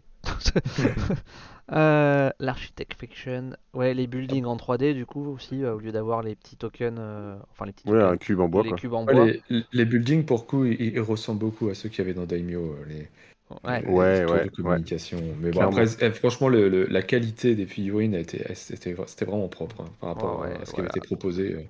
Le, le Wooden First Player, c'est pas le truc qui, effectivement, euh, me fait le, les plus sexy, quoi. Mais bon. Mm. Ouais. Il y aura peut-être un Golden après, je sais pas. Non, bah tu vois, je préfère limite euh, que Etrophile ou effectivement des figurines euh, sculptées, Ouais. machin d'une des factions ou euh, qui te rajoutent une faction supplémentaire. Enfin, bon, voilà. Ouais, Ça, après, c'est les ça- goûts, les... ça, c'est un peu les goûts les couleurs aussi. hein. Il y en a qui sont super contents d'avoir ça aussi. Enfin, voilà. Après, la thématique spatiale, elle marche toujours, quoi. C'est un truc, c'est un truc Ouais. quoi. Le nombre de jeux qui sortent sur le. Sur Bon, le- si t'as des sujet. vagues, hein, euh, t'as les jeux western, t'as les jeux dans l'espace, euh, c'est un peu des vagues. Les animaux. des la animaux, nature. etc. Donc voilà, donc ça c'était euh, From the Moon. Euh, Est-ce que tu avais un caisse à, toi dans ta liste, Nils? Je ne me souviens plus. Euh, non, je n'avais pas de, de, ça, tu de pas de caisse On est d'accord. c'est quelqu'un de sage qui fait plus de financement Ah. participatif. Voilà. Ouais. On va passer au, à, à mon fail de la soirée. Euh, à The Curse of Candelabria. Euh, Puisqu'en fait, euh, le Kickstarter s'est fini il y a, il y a quelques heures. J'ai pas fait gaffe. Mais c'est pas grave, il y a un Let's Pledge. Oui, voilà. Et il est en français. Ah, bon, bah Ouais, c'est bon. Ah, il, est l'ai proposé, il est également en langue française. Hmm. Pour être plus exact. Que, que les Euh, règles, non, c'est pas ça? Que? Que les règles en PDF, non, c'était pas ça? Euh, sur celui-ci? Ouais, je sais plus, j'en ai vu tellement passé que je sais plus. euh, Non, celui-là, tu as les livrets de règles en français Ça, c'est euh, les tout règles en français. Ok. Ouais, Euh, après, de mémoire, le jeu, en fait, il n'y a pas de texte sur le jeu en lui-même, donc euh, en fait, c'est juste les règles. Euh, donc, le, euh, la malédiction euh, des candélabres, je pense, en français. Je pense pas trop me dire de bêtises. Vu, vu l'illustration, Je je pense ouais. t'as bon. Euh, voilà. Euh, les malédictions, les humains sont transformés en, en bougies. C'est sympathique. Je sais pas, je, je pense que c'est un mec qui a trop regardé La Belle et la Bête ou qui a fumé je sais pas quoi, mais, euh, mais pourquoi pas. Le, le délire, en tout cas, est parti Le loin. délire, voilà. En tout cas, c'est un jeu de contrôle de territoire asymétrique pour faire plaisir à notre ami Pierrot. Euh, donc, euh, où chaque, euh, donc c'est des, ce qu'ils appellent des maisons, des, des houses dans le jeu, va avoir ses propres pouvoirs et habilités. C'est un jeu où entre guillemets il n'y a pas de hasard puisque bah, les combats ne seront pas au dé. Désolé à je sais plus qui pour sa super review sur Ibris.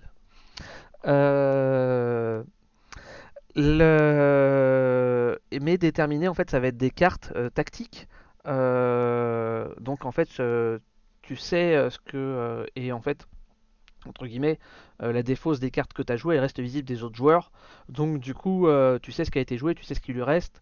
Donc, c'est vraiment après du tactique et d'être celui qui sera le plus performant tactiquement dans ses choix par rapport à ses bonus qu'il a, par rapport à sa faction, etc. Voilà. Donc, il y a pas de part au hasard dans le jeu, c'est vraiment pur stratégique. pour ceux qui pour ceux que ça pourrait rebuter. donc le principe, alors très très rapidement, si je me mets, est-ce qu'on a une belle image du plateau avec des trucs sympas à montrer directement ou pas? Je me souviens plus. C'est un peu la surprise, je scroll. En tout cas, il y a de très belles figurines déjà hein, dans le jeu, a priori. Euh, de ce, en tout cas, de ce qu'on voit là. Après, je ne pas vu en vrai, mais euh, les, euh, les bastions de chaque faction, ils sont magnifiques. Mm. Hum, on les montre rapidement. C'est clair qu'il y, a un sacré style. donc en fait, le jeu il va se découper en trois années et chaque année, on va jouer deux saisons. Une saison Candle, donc une saison bougie, et une euh, War Season, une saison de guerre. Pendant la saison Candle, euh, bah, c'est là où on va déployer ces unités, les déplacer euh, sur les territoires. Et pendant la saison de guerre, bah, c'est là où on va se fighter avec les autres pour récupérer des territoires et avoir de la puissance. comment Comment ça va se passer pour déterminer la puissance? En fait, les troupes, elles ont un certain nombre d'emplacements de bougies, de flammes. Et en fait, plus on leur met de flammes, bah, plus elles sont puissantes. Qu'est-ce qui va augmenter aussi la puissance C'est que par rapport au territoire qu'on va conquérir, sur les différents territoires, il y a des symboles. Plus on possède de territoires du même symbole, plus nos actions, elles seront puissantes. Donc voilà, donc on va avoir un intérêt quand même à, euh, à se déployer sur euh, des territoires de même sorte, plutôt que d'aller un peu partout et s'étendre sur un peu tout et n'importe quoi. Euh, le, euh, et la petite subtilité, c'est donc qu'il y a une malédiction qui transforme les gens en, en bougies, candélabres, ce qu'on veut. et ben donc on va se battre contre les autres factions, les autres joueurs, mais on va aussi se battre contre la malédiction. Donc à chaque tour, euh, il va y avoir, euh, il va y avoir donc une phase de aussi de majorité sur la sur la malédiction. Et celui en fait qui contrôle, euh, du coup qui gagnera cette majorité, contrôlera la malédiction et pourra appliquer des effets négatifs pas très cool sur le territoire de son choix. Donc voilà, donc il y a une double, une double course euh, stratégique à avoir, c'est euh, se fighter sur les territoires et se fighter sur la malédiction en elle-même. Voilà, et le grand gagnant euh, sera donc deviendra le roi de, de Candelabria et le sauveur qui aura réussi à combattre la malédiction. Euh, donc voilà, en gros, hein, très vaguement, j'ai pas, j'ai pas eu le temps de lire les règles dans le détail, euh, mais euh, voilà. Donc on a également, on a son petit plateau joueur qui représente son son royaume et qu'on va pouvoir améliorer au fil du temps pour aussi, pareil, avoir des actions et des des pouvoirs un peu plus puissants et un peu plus badass tout au long de la partie. Ok. Donc voilà, moi ce que j'ai trouvé sympa c'était le côté euh, surtout là avec les, avec les bougies, le fait que tu... Euh, ah oui, petit point de règle que j'ai pas dit, euh, avec, avec, les bougies qui vont déterminer la puissance, donc c'est toi sur les unités que tu mets tu vas choisir, et suivant ce qui te reste, le possible que enfin, les possibilités que tu as, le nombre de bougies que tu mets dessus, et tes bougies te servent à la puissance de tes unités, mais si jamais tu as un défaut d'action, tu peux dire je retire X petites flammes de mes, de mes unités pour pouvoir faire des actions supplémentaires. Donc tu peux sacrifier un peu quand même la puissance de tes unités pour pouvoir rebooster tes actions si tu as vraiment un besoin et tout ça. Donc euh, voilà, il y, a, euh, y a vraiment plusieurs axes de réflexion. Ça, ça a l'air assez compliqué. Euh, dans les petits défauts que j'ai trouvé moi de premier vue, c'est le mode solo. Le mode solo, c'est une extension. Alors mhm. après, euh, c'est une vraie extension au sens où elle t'apporte des plateaux, des éléments de plateau de jeu, euh, des cartes, etc. C'est pas non plus euh, rien du tout. Mais bon, je trouvais ça dommage encore une fois que le mode solo ce soit une extension à part. c'est ce qu'il y avait comme sur Ibris par exemple. Oui. Il y avait une boîte à part pour pouvoir jouer solo coop. C'est ce qui fait qu'Ibris est un mauvais jeu. Évidemment. Évidemment. D'ailleurs, si vous ne l'avez pas vu, il y a une super review de, ce jeu fait par Pete de Casernal ou, Pete Peterson, je sais pas c'est quoi son, euh, son pseudo sur YouTube. C'est Pete J'explique sur YouTube. Pete, J'explique. voilà. Si quelqu'un retrouve le lien entre temps, il peut aller le mettre euh, dans le chat. Ouais. Magnifique Mais, euh, juste, pour le, juste pour le, le, juste pour le contexte, c'était en réponse à une vidéo qui avait été faite sur le jeu qui était un petit peu lunaire. Et, et, comme Pete aime beaucoup Ibris, a priori, il, il a créé quelque chose d'assez original. Ah. Il est au-delà d'aimer beaucoup. Ah non, mais elle est, elle est magique sa vidéo. Mais oui, c'était pour, ça, c'était pour ça tout à l'heure la petite pique sur le fait qu'il n'y ait pas de dés pour les combats. Euh... le, euh, il y a une extension pour un sixième joueur. Bon, ok, je pense déjà qu'à 5, je pense que c'est déjà pas mal, mais du coup, ça te rajoute une région pour la map, ça te l'agrandit forcément puisque tu as un joueur de plus. Euh, bon, le joueur, le machin, des cartes en plus, etc. Et donc, euh, si je regarde, elle doit être plus bas, je pense pas l'avoir passé. Là, ou alors je l'ai passé, j'ai pas fait gaffe. Le euh, solo mode à 24 euros qui te rajoute 12 land ah, 24 euros. Ouais, mais ça te rajoute 12 tuiles de land, ce qui est pas rien non plus. Euh, T'as 90 cartes pour le mode solo. Euh, voilà, t'as. Euh, ça te rajoute encore des malédictions supplémentaires spéciales pour le mode solo, des tuiles d'upgrade, etc. Donc voilà, c'est pas. 24 euros, 24 euros pour que ça, entre guillemets, et un jeu quand même de base qui est pas donné. Mm. Je, trouve ça, je trouve ça un petit peu cher. Ouais, d'ailleurs, en termes de prix, le corps est à 89 euros. la Deluxe est à 139 et le All-in, donc avec toutes les extensions, c'est 239. Euh, mais euh, il y a énormément de figurines. Euh, je crois que c'est dit au Avec début. ou sans TVA 195. 195 figurines. Ouais. ça fait beaucoup. Voilà, il y a énormément ouais, de. Mais par rapport à Orquest par exemple. Parce qu'Orquest aussi, il a quand même beaucoup. Ouais. Ah, par contre, tu vois, Après, quand, je vois les... quand je vois les miniatures, si, si on scrolle sur la, sur la page, ouais. alors le, la représentation 3D est assez vilaine hein, finalement. Des, des, petites, des petites euh, miniatures. Ah, les pas, petites miniatures. Ouais, parce que j'allais dire. Celles-ci sont très belles. Euh, celles-là, elles sont super belles. Elles sont super. Après, je, me suis... c'est vrai, je me suis pas attardé sur les autres. Attends, c'est vraiment en bas. Tu vois, les grosses, elles font 7 cm de haut, on est grosses. Hein. Ouais, quand même. Mais vraiment, les... petites, je trouve que c'est pas, c'est pas leur de, elles sont pas, sont pas bien vendues. Et, les plus petites, c'est 3 cm hein, quand même, a priori. C'est énorme. Le 30 mm. Enfin, c'est enfin, énorme. C'est de la taille de Games Workshop en fait. Ouais. En gros. Après, c'est un, un, sacré style, hein, c'est clair. Mais que, par contre, euh, on voit. Euh, le site qui nous dit qu'une extension pour un joueur en plus, pourquoi pas, mais une extension pour un joueur en moins, pas mal, pas mal. Euh, après, le problème, c'est que, tu vois, à part les. Euh, ou alors c'est moi, mais à part les petits. les gifs, il n'y a pas d'image réelle des figurines, des autres figurines. Non? Hein, si tu descends, si tu descends, t'as euh, la version numérique. Mais euh, je crois que c'était ah vraiment, vraiment en dessous. C'est là. Bon, ah ouais, ça pas l'air si dégueulasse que ça. Encore, euh, vraiment les petites. Les toutes petites en dessous encore. C'est celles-là les plus petites, il me semble pourtant. Non, t'as vraiment un, tous les lots en fonction des clans qui sont affichés. Ça, c'est les flammes, ça? Ouais, c'est en dessous, je crois. Est-ce que je suis tombé? T'as les flammes. Alors, ça, c'est la version non de luxe, toi, par exemple, ça? C'est en dessous, ouais, c'est bien en dessous. Ah, euh, dans la partie add-on en fait. T'as la Gamebox et en dessous t'as les, as les Ah. ah oui, ces petites figurines là Ouais, là pour le coup, je trouve qu'elles sont. Ah oui, celles-là, elles sont plus simplistes. Un peu sommaires, on va dire même. Ouais. Bon, après, t'as des jeux. Enfin, je sais pas c'est quoi la. Enfin, effectivement, si elles font 3 cm, elles font peut-être un petit peu simple. Euh, c'est vrai que si elles étaient petites, genre 15 mm, genre euh, par exemple les j'allais dire les mignons là, les, euh, les petits soldats dans. Euh, non mais dans Kingdom Rush, tu sais, t'as les petits soldats en figurine. Ah oui, ils sont très simplistes, aussi, mais ils sont grands comme ça et ça gêne pas et c'est le design.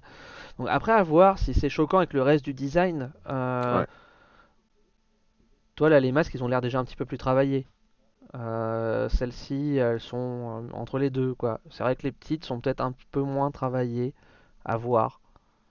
Par contre, enfin, tu vois, genre celle-ci là, euh, elle envoie déjà plus. Hein. Ouais, carrément. Donc bon, voilà. Moi, je t'avoue, c'est surtout quand j'ai vu les figurines des, petits royaumes là de chaque faction, je fais ah, elles sont vraiment classe quoi. Elles sont bien chiadées. Euh, après, j'ai un doute sur le fait que ça rende, enfin, falloir qu'ils mettent le prix pour avoir euh, des figurines qui rendent aussi bien en vrai. Hein, mais ouais. ouais. Mais en tout cas, voilà, ça a l'air dans le genre eh, il y a une extension en plus pour rajouter encore un joueur. Oh la vache. Oui, j'ai dit pour le sixième joueur. Ouais, c'est ça pour le sixième. Pour le sixième joueur. J'étais tellement sur le truc euh, j'ai zappé. Si je reviens, voilà. Enfin bon, en tout cas, la, DA, la DA du plateau, moi j'aime bien. Euh, bon, les petites filles, effectivement, certaines ont l'air peut-être un petit peu simplistes. Euh, la DA des cartes, etc., je la trouve bien sympathique.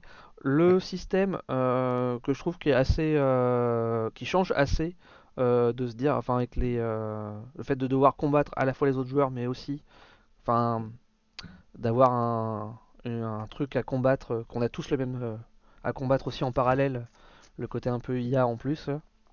Mhm. Enfin, avec la, avec la malédiction. Et puis le, ce système avec ces petites flammes, là, je, je trouve que c'est suffisamment changeant comme, terme de, comme style de jeu de, euh, de, euh, de, conquête de territoire pour que ça ait son intérêt en fait. En plus de ça, tu as, une thématique qui est forte. Moi, j'aime beaucoup la thématique. Vraiment, là, pour le coup. Euh, ah, et bah, je te dis, là, pour le coup, c'est du jamais vu et le mec, il mm. est à fond, quoi. Ouais, totalement. Totalement. Après, t'accroches, t'accroches pas au thème. Hein. Mm. Ça peut être très clivant. mais, voilà, mais tu peux pas reprocher de détester quelque chose. Quoi. Ah c'est, ça qui est vachement bien. Alors, comme, euh, comme l'autre, il est testable sur TTS. Donc, il y a un module. Il y a les mm. règles en anglais qui sont disponibles. Euh, donc, voilà.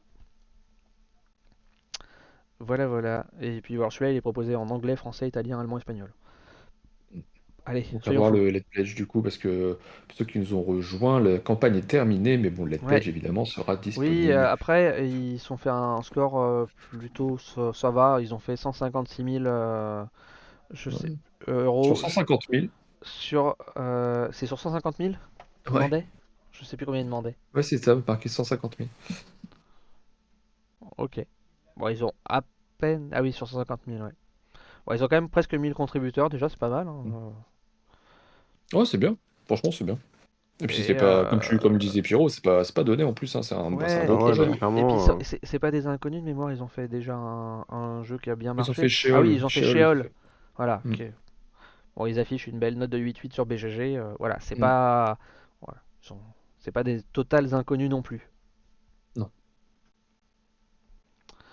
Donc voilà pour euh, la malédiction des candélabres. Et on va repasser sur un petit KS qui est sur GamePhone, dont tu nous avais déjà un petit peu parlé, Pierrot. Game on Tabletop. Euh, oui, Game on Tabletop, pardon. Ouais, je, je, vais pas le, représenter, je reparle très rapidement, parce que la première campagne n'avait pas trop bien fonctionné. du coup, il avait annulé, ils l'ont relancé. Et euh, si je reparle, c'est parce que voilà, c'est toujours un éditeur français qui se lance et qu'il a eu surtout énormément de très très très très bons retours euh, après Cannes. Mhm. Euh, vous avez Ben des recettes ludiques, par exemple, qui en a reparlé. Il a vraiment apprécié le jeu. Donc voilà, n'hésitez pas à vous y attarder, à les voir d'un peu plus près, parce que voilà, et la démarche déjà de vouloir faire un jeu 100% en France, on râle tous de en avoir marre des jeux qui sont en Chine, ça met des mois, ça pollue, etc. Euh, voilà, là c'est complètement en France. Certes, le jeu est un peu plus cher. Après, on a un jeu donc illustrateur français, auteur français, production en France. Euh, voilà, là il y a tout entre guillemets euh, ce que les gens recherchent depuis longtemps par rapport à l'édition, la, production. Et en plus, le jeu euh, est quand même très très sympa. Et voilà, ce serait dommage qu'on ne puisse pas le voir arriver en boutique vu la qualité qu'il semble apporter parce qu'il ne serait pas financé. Mm. Donc n'hésitez pas à y jeter un coup d'œil. Après, je vous dis pas de le prendre, hein, mais au mm. moins de regarder ce que ça vaut parce que là, voilà, je, je pense que c'est un jeu qui mérite euh, toute notre attention. Beaucoup de bons retours, hein. j'ai vraiment lu beaucoup, ah beaucoup de bons retours sur celui-ci. Euh, après, tu vois, le, pendant longtemps, euh, il a été un peu noyé, entre guillemets, noyé avec Earth, parce que tu, partages une thématique finalement autour de la nature, et Earth, je trouve, a pris un peu de pas, comme en plus on l'a pas mal vu au Fige. Mais, mais clairement, ouais, beaucoup de bons avis sur Biotop. bah, comme tu dis, je, peux, je peux que te rejoindre sur la pour les chiens. Mm. Je fais que te rejoindre sur la fabrication française et sur les, bah, le, coût que ça implique. Maintenant, bon, euh, si le jeu est cool, euh, mhm. parfois hein, ça vaut le coup de franchir le pas. Quoi. Puis si Ben des recettes ludiques a l'air d'être souriant sur les trucs, c'est que ça doit être pas mal. Je t'attendais là-dessus.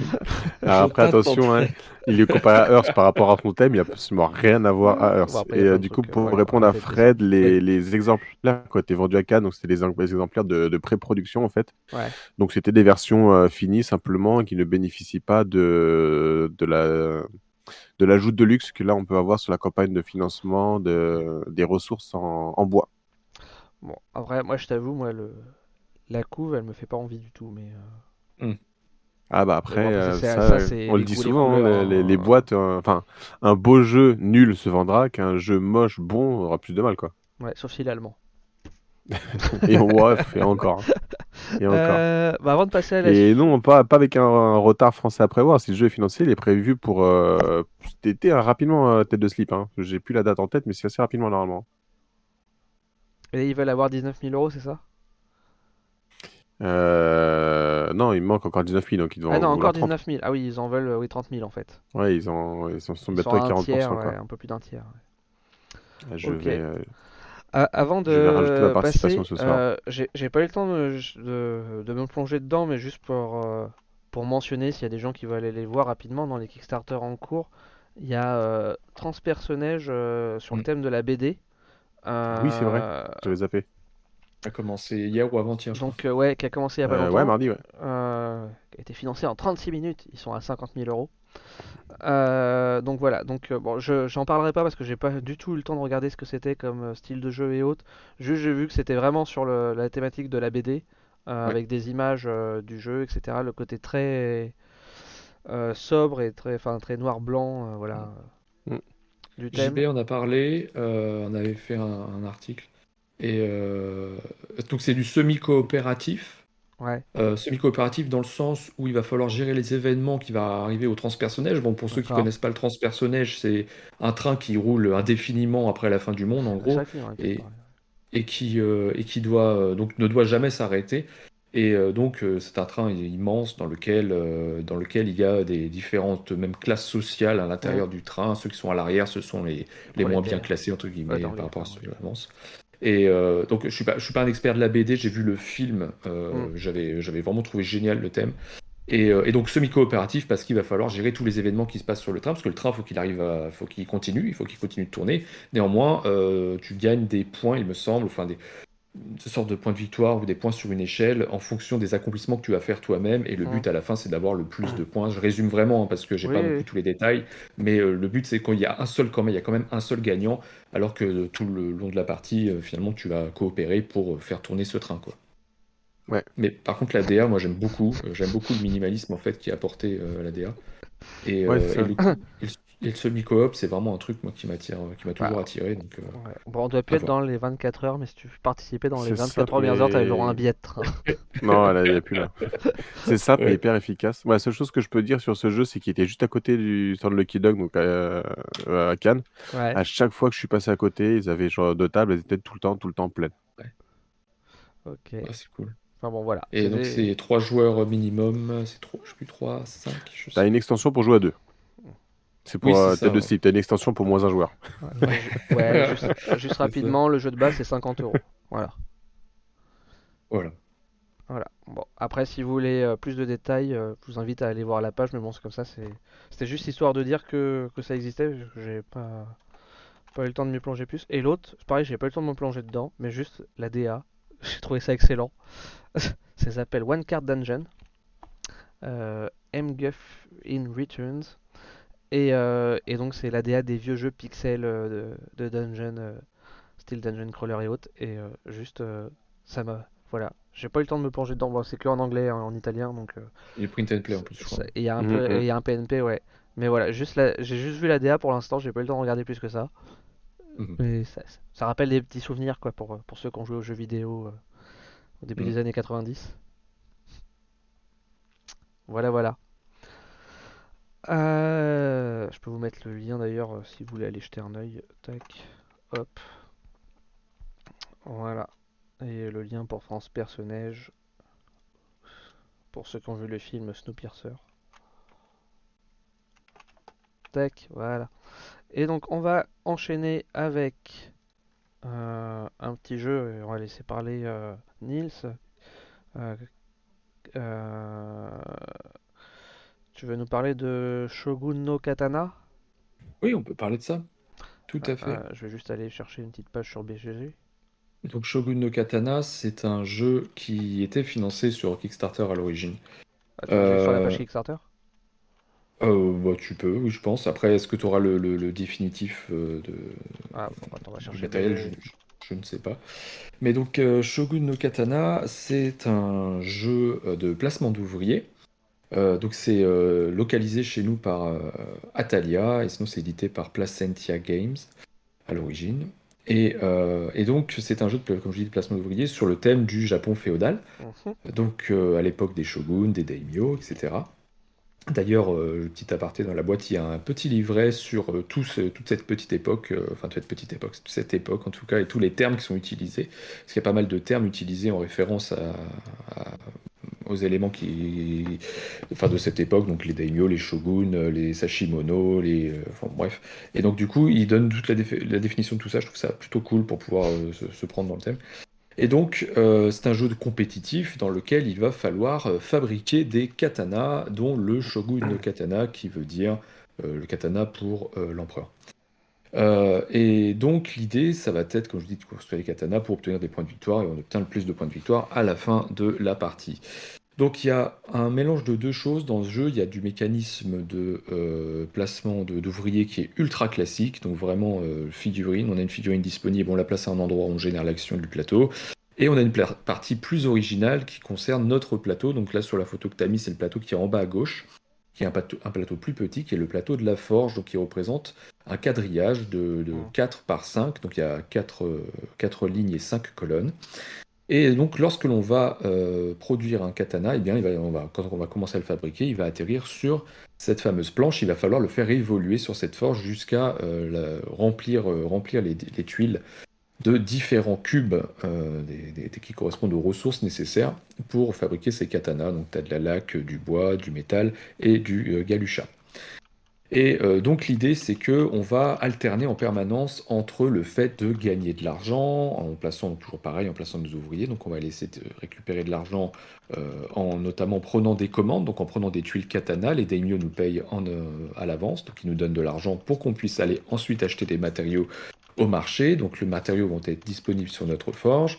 Et ensuite, quand on va aller sur notre forge, eh bien, la mécanique fonctionne de telle manière que lorsque vous allez placer un ouvrier autour de votre forge, donc en face d'une colonne ou en face d'une ligne, on va faire évoluer la totalité des, commandes de katana qui se trouvent donc dans cette fameuse colonne ou cette fameuse ligne. Donc si on a aligné 4 katanas, eh les 4 vont évoluer vers leur prochaine phase de fabrication. Et donc on va se déplacer comme ça dans un système de quadrillage qui fait qu'on va devoir en permanence chercher à déplacer euh, les katanas, le plus de katanas avec le moins d'ouvriers possible pour essayer d'optimiser un maximum sa production. Et donc lorsqu'on va déplacer ces katanas, on va à chaque fois rajouter le cube de la ressource qui va bien, parce qu'on a chaque ligne qui correspond à une ressource. Donc on a la laque tout en haut, on a le bois ensuite, on a le métal et le galucha. Et donc, quand on va déplacer, par exemple, si un, katana a besoin de, de, lac, par exemple la colonne du haut, eh ben, il va se déplacer sur cette colonne, mais si ensuite il a besoin de bois, il va falloir qu'il redescende sur la, case du dessous, donc il ne faudrait pas que cette case soit occupée, donc il va falloir gérer notre production de telle manière à toujours pouvoir faire en sorte que nos euh, commandes puissent avancer jusqu'à la production finale, c'est-à-dire que lorsqu'on a placé tous les matériaux sur ce katana, on va récupérer divers bonus, des matériaux, de l'argent, et on va donc le livrer, et plus on va livrer de katana, plus on va débloquer d'ouvriers, et on va gagner des ressources que l'on va pouvoir mettre de côté pour pouvoir fabriquer le shogun no katana, qui est donc le katana pour l'empereur, qu'on va devoir lancer au moment où on le souhaite. L'idée, c'est de maximiser les points qu'il va nous apporter, parce que celui-ci va nous apporter le plus de points que les autres. Euh, le shogun, c'est pas l'empereur, hein, c'est le général. C'est le général, excuse-moi. tu fais bien de me reprendre. sinon, on va perdre tête de slip. Euh. Désolé. C'est un caisse, sur caisse ce jeu à la base, non? Ouais, c'est sa caisse. Ah, j'avais failli le faire. Donc le, le, shogun, le général, donc je me reprends, donc c'est pour le général. Et, euh, et donc l'idée c'est que ce shogun no katana, lorsqu'on aura placé nos petites ressources dessus, c'est à nous de déterminer quand est-ce que ça suffira pour pouvoir le lancer en production. L'idée c'est que si on attend trop tard, on risque de ne jamais le terminer. Et si on ne le termine pas, eh bien, on va perdre beaucoup de points, puisqu'il y a des objectifs qui sont liés à ce Shogun no Katana. Mais si on le lance trop tôt, on risque de ne pas gagner énormément de points dessus, parce qu'on n'aura pas mis assez de ressources dessus. Donc voilà, il y a tout un système comme ça, axé principalement autour de cette forge, qui euh, fait finalement le sel de, ce jeu-là. Donc il y a des objectifs de fin de partie également. il y a pas mal de petites choses qui, s'ajoutent. Maintenant, euh, il y a c'est comme je vous le disais, cette partie vraiment très classique du placement d'ouvriers et cette partie donc de la forge très originale. Et en fait, on a vraiment, moi c'est l'impression que j'ai, c'est de, euh, de vraiment faire beaucoup, beaucoup, beaucoup de forges et de temps à autre aller euh, chercher un petit truc de, de l'autre côté. Ce que je l'ai pas dit aussi, on peut décorer nos ressources. Ça, c'est assez original. C'est-à-dire qu'on a des, ce sont des cubes en bois de classiques, de couleurs différentes, et on va pouvoir les remplacer par des cubes en plastique, en plastique translucide parce que le plastique c'est plus beau. Et donc, on va rendre plus beau nos katanas grâce au plastique. Donc, euh, grâce aux ressources décorées puisqu'en gros, ça signifie que lorsque on va améliorer du bois, eh bien, on va venir graver le bois. Lorsqu'on améliore le métal, on va venir graver le métal. Enfin, bon, voilà, en gros, on va apporter un katana très joli, très personnalisé. Mais bon, on peut. Mais si, parce que ça t'apporte des points de victoire au moment où tu le lis. Voilà. Non, non, je parlais du katana qui sert à rien en lui-même. Ah bah non, le katana, tu le donnes au euh, C'est un, peu un peu le but en même temps, enfin, pour un japonais. Bah, c'est que tu, en fait, tu t'arrêtes avant l'utilisation du katana, quoi. C'est, tu t'arrêtes, tu le donnes, et après tu le verras plus jamais. Non, mais en fait, enfin, dans le, enfin, pardon, je te, mais c'est parce qu'en fait, dans le, enfin, on va dire médiéval, je sais pas si on peut dire médiéval, je... dans, dans, l'ancien temps, au Japon, à l'époque des samouraïs et autres, en fait, faire un cadeau utile, c'était déshonorant. Ouais. Fallait que le cadeau soit pas utile. Ouais, mais là pour le coup c'est pas un cadeau, c'est une commande. Donc bon, euh, je pense que c'est comme ça que c'est comme ça qu'il joue dessus. Mais euh, mais bon et, euh, et donc j'ai moi j'ai beaucoup apprécié jouer à ce jeu-là. J'ai fait quelques parties, j'ai beaucoup apprécié. Il y a certaines choses sur lesquelles je suis un peu plus mitigé. comme je leur dis, cette, cette phase vraiment très classique du placement d'ouvriers et le fait que finalement tu as un beau as un beau matos. Enfin, je trouve que le matos le matériel est vraiment de qualité. Par contre, tu vois, tu as des figurines. je suis un peu J'aime beaucoup les figurines, mais là, clairement, dans ce jeu-là, je trouve qu'elles font un peu too much par rapport à des meeples, en fait. Je pense que ça aurait fait largement pour avoir un coût, euh, du coup, un, coût un peu moins élevé. Et, euh, ouais, un peu comme Rising Sun ou ce genre de jeu, non C'est juste déluxifier le jeu, quoi. Bah, comme Rising Sun ou comme euh, j'avais en tête, un peu à l'instar de Tank Garden, tu vois. Ouais. pas du tout ce même type de jeu, mais où tu as une surproduction. Et, et, là, bon, les figurines, il n'y en a pas non plus des, des plombes, hein, il n'y en a pas énormément. après, elles n'ont pas l'air d'être non plus ultra détaillées. Hein. Non, non, elles sont pas ultra détaillées. Euh, tu as des figurines, en fait, tu as, quatre types. Tu as euh, des artisans qui sont des, des, moines, en fait, qui sont accroupis. Tu as des ouvriers bon, qui tiennent des outils dans la main. Tu as des moines. Alors, les moines sont un petit peu plus difficiles à dissocier des ouvriers. Et puis, tu as euh, des membres de la famille qui sont en fait des femmes qui vont aller au palais du shogun pour quérir des faveurs. Bon. Et, et donc, tu as les tuiles katana qui ressemblent absolument à rien à des katanas. C'est des tuiles qui accueillent des cubes, en fait. Et, non, mais vraiment, c'est carré et t'as une bande en fait. Très, bon, c'est joli, hein, t'as une petite bande derrière avec un, de l'ornement, mais ça ressemble pas du tout à un katana. Et, euh, et bon, ça, c'est vrai que pour le coup, euh, c'est un petit peu dommage, ça te sort un peu du thème. Et euh, finalement, en fait, quand tu joues le thème, finalement, au bout d'un moment, tu l'oublies quoi. Donc, mais, mais ça reste un jeu qui marche bien, qui fonctionnera pas avec tout le monde, je pense, parce que ceux qui sont vraiment habitués à ce type de jeu vont pas, vont pas trouver vraiment beaucoup, beaucoup d'intérêt, je pense. Et euh, mais il y, a moyen, en fait, c'est facile à expliquer, c'est assez facile à expliquer, c'est facile à comprendre, à prendre en main. C'est pas euh, un expert dur, dur, dur, mais au moins tu as euh, de quoi, de quoi, de quoi jouer assez rapidement finalement. Après, il y a c'est un expert moins, il se déforme. Ouais, je lis ça, je suis en train de lire ça. Bah, je l'ai pas depuis assez longtemps pour pouvoir constater ça. C'est un peu triste. Après, ça, m'étonne parce que quand tu vois le bloc, enfin entre guillemets le bloc le son, ça m'étonne que ça puisse se déformer. T'as pas l'air d'avoir de petites pièces. Euh. Mais bon. Non, non, ah, c'est peut-être les, bâtons, peut-être. Ouais, voilà, c'est peut-être ça. C'est peut-être ça. Mhm. Il y en a qui sont peints. Ah, si c'est la figurine euh, de façon générale qui se déforme, c'est embêtant quoi. S'ils ont fait ça dans un chewing-gum, en plastique chewing-gum. Ah ouais, peut-être l'ombrelle. Ouais, c'est pour ça. Je bah, L'ombrelle, elle est... Euh, enfin, ça, ça fait partie des figurines de ces mini-extensions, ça. Ah, d'accord. Euh, c'est une petite boîte extension qui rajoute. Alors, ça, pour le coup, je l'ai pas. Mais euh, voilà, ça, tu as la version KS là. Donc, c'est l'extension, ça rajoute de, diverses interactions avec les figurines en fait du plateau. Ok, d'accord. Voilà. Très bien. Voilà pour ça. Et donc, ça coûte environ 65-70 euros en magasin actuellement en retail. voilà. Ok. Shogun no Katana. Euh, on va passer à, euh, à, un petit jeu, euh, une petite boîte qu'on a reçue il n'y a pas très longtemps, Pierrot.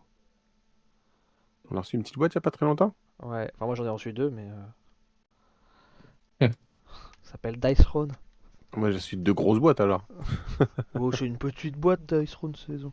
La taille relative. Attends, je ouais, moi les, les, les, jeux que je vais parler là ce soir, euh, ça va être très Lucky Duck, hein. désolé. Après, vous, vous savez, il hein, n'y a pas de, de surprise. Non, puis celle qui va avec, on va parler après, elle est pas très grosse non plus, non? Non. Ah, vous savez, ça m'arrive de bosser pour eux. J'ai bossé pour eux, du coup, à Cannes, j'ai animé. Donc, euh, bah, j'ai eu l'explication de, des jeux. Et comme là, c'est un peu l'actu du mois de mars, bah, je comptais vous en parler. Et donc, bah, première chose à vous dire, euh, c'est donc Dice Road qui nous arrive pour la saison 2. Et euh, avec donc deux premières boîtes, donc quatre, quatre personnages sur les huit qu'il y aura donc pour cette, sur cette nouvelle saison. La, donc, il y a un petit coup de retard. Ouais, elle est pas mal. Ouais. Je crois que c'est le seul de la saison 2 que j'ai déjà joué. T'as pas testé les autres encore? Non. Non, bah, après, c'est bien parce y a vraiment des mechas qui, qui changent.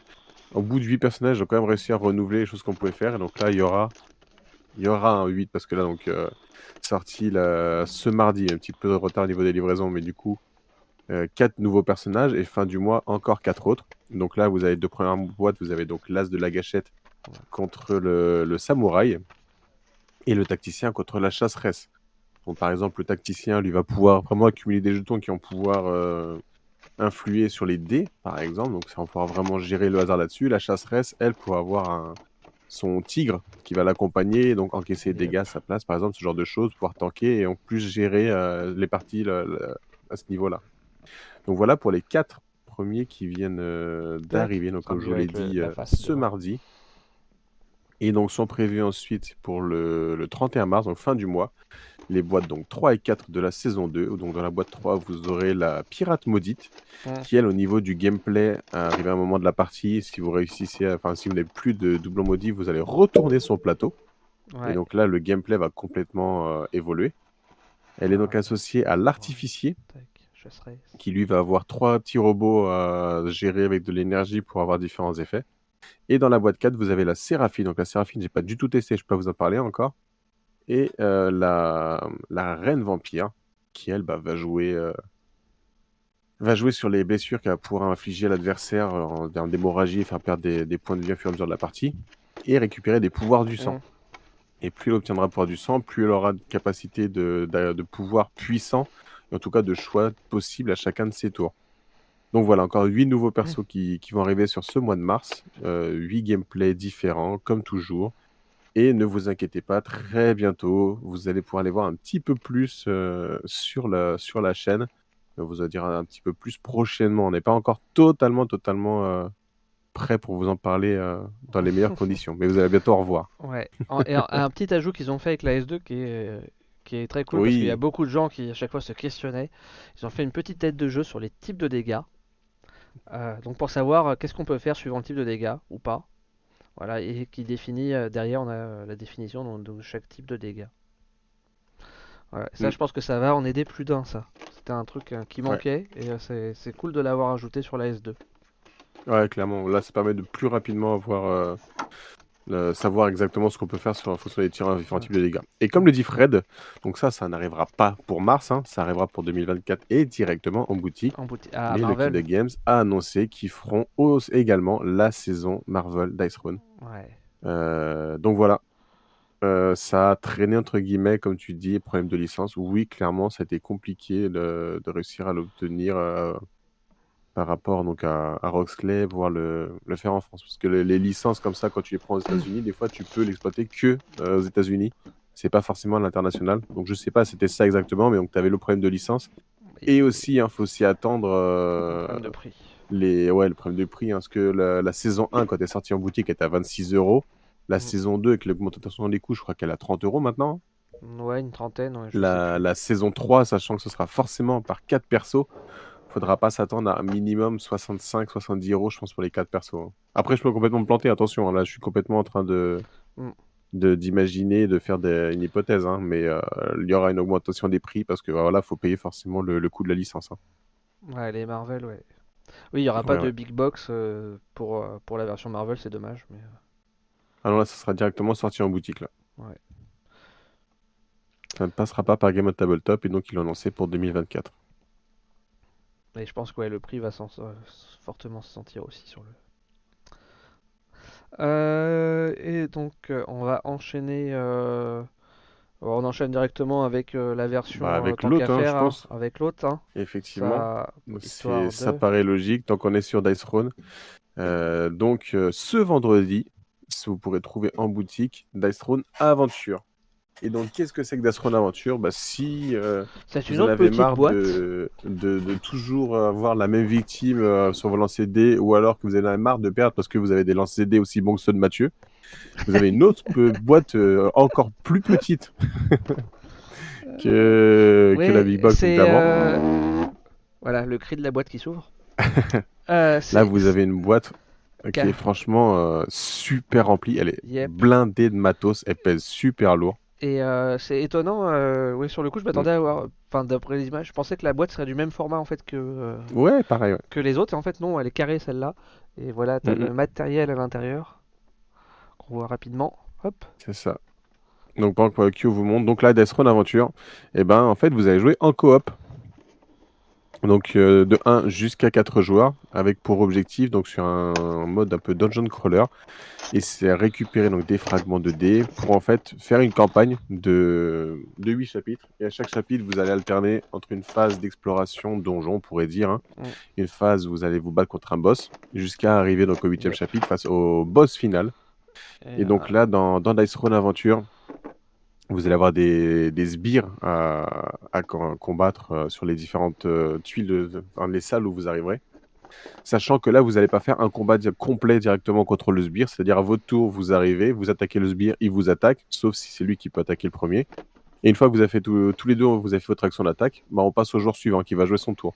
Et donc son tour, c'est automatiquement, si je peux me déplacer, c'est-à-dire si je suis pas en train de combattre, je dois me déplacer sur une tuile où j'ai un partenaire qui, bah, qui a besoin d'aide, ou alors sur une tuile qui n'a pas encore été explorée. Donc voilà, il faut toujours se déplacer. Et euh, donc les nouveautés que vous allez avoir dans le jeu, donc c'est qu'il faut avoir du loot.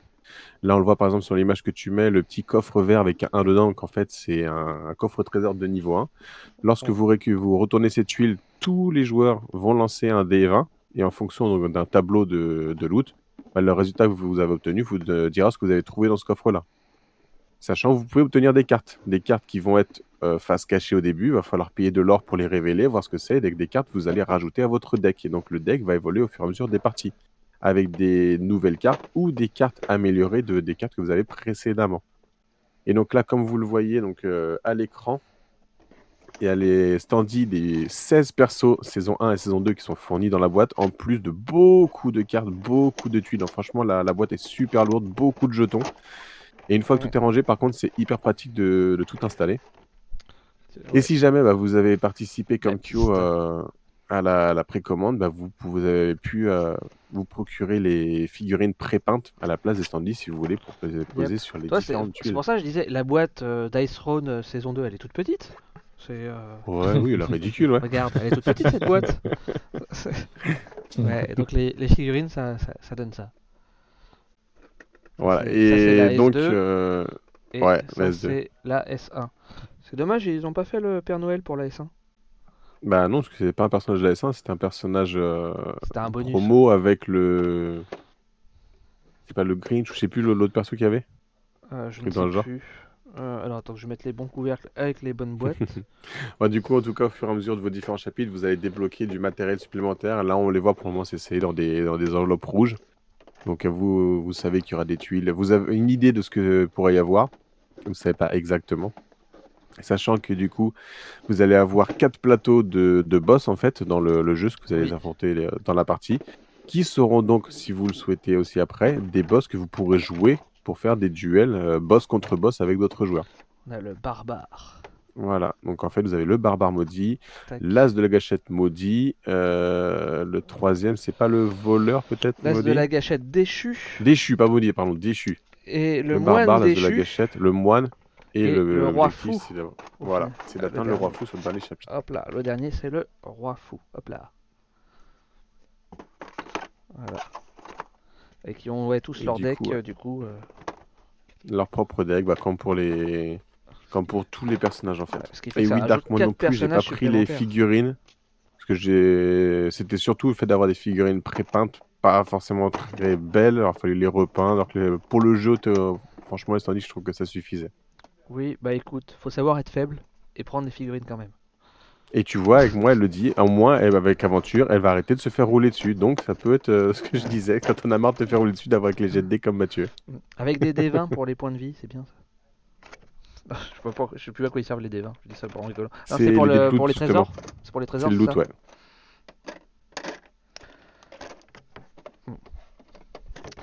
Tac. Et ouais, ouais, non, c'est blindé de matériel, parce qu'on a aussi, ouais, donc du coup, comme tu disais, tac, si je le sors rapidement, ça, Hop, parce qu'on a tout dans des trays, c'est super bien foutu. 13 avec tous les tokens, ouais. Hop là, le, gros trays avec toutes les cartes. J'ai pas tout. tout Celui-là il pèse. Hein. Ouais, j'ai slivé, mais j'ai pas tout dépunché. Euh, genre les. Euh, toutes les tuiles là, je les ai pas dépunchées. Enfin, je les ai pas ouvertes encore. Alors, par contre, hein, il faut savoir si jamais vous voulez vous lancer dans le jeu pour le, côté euh, coopératif, attention, c'est difficile. Là, clairement, on n'est pas sur un jeu où vous allez. Enfin, si vous n'avez pas roulé sur le jeu, hein, même dans mode facile, il va y avoir des échecs. Euh, Très clairement, il hein, faut, faut le savoir. Il faut bien choisir ses persos quand même. S'il y a des persos qui peuvent être longs, par exemple, dans, dans, une partie ou être de plus en plus forts au fur et à mesure de la partie, là, vous n'aurez pas le temps. Par exemple, si vous commencez à jouer, vous êtes deux, deux persos, vous commencez pas avec 50 PV, vous commencez avec 18 mmh. PV Et euh, attention. Donc c'est difficile, vous prenez vite des dégâts et il faut réussir à tenir. Certaines cartes sont foiled, même dans le paquet euh, caché. Ouais, ouais, ouais. ouais. C'est les euh, cartes rares, je crois, qui sont foiled. Non, je sais plus. Les légendaires. Les, légendaires. cartes légendaires. Sachant qu'il y en avait un gros paquet qui était offert pour ceux qui ont fait la précommande. Donc voilà, donc ça c'est pour l'actualité euh, Dice Throne pour le mois de mars. Et je reviendrai un peu plus tard pour d'autres jeux de Lucky Duck. Mm. Ouais, alors voilà des cartes légendaires euh, foiled. Il y en a quand même un bon paquet. Ouais, il y en a pas mal. Hein. Il y en a pas mal.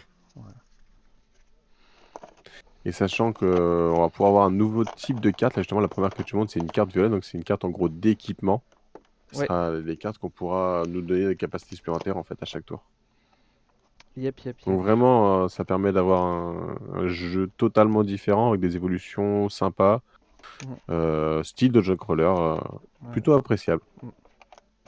Voilà, voilà. C'est marrant d'avoir un jeu qui est à moitié slivé en fait. Ouais.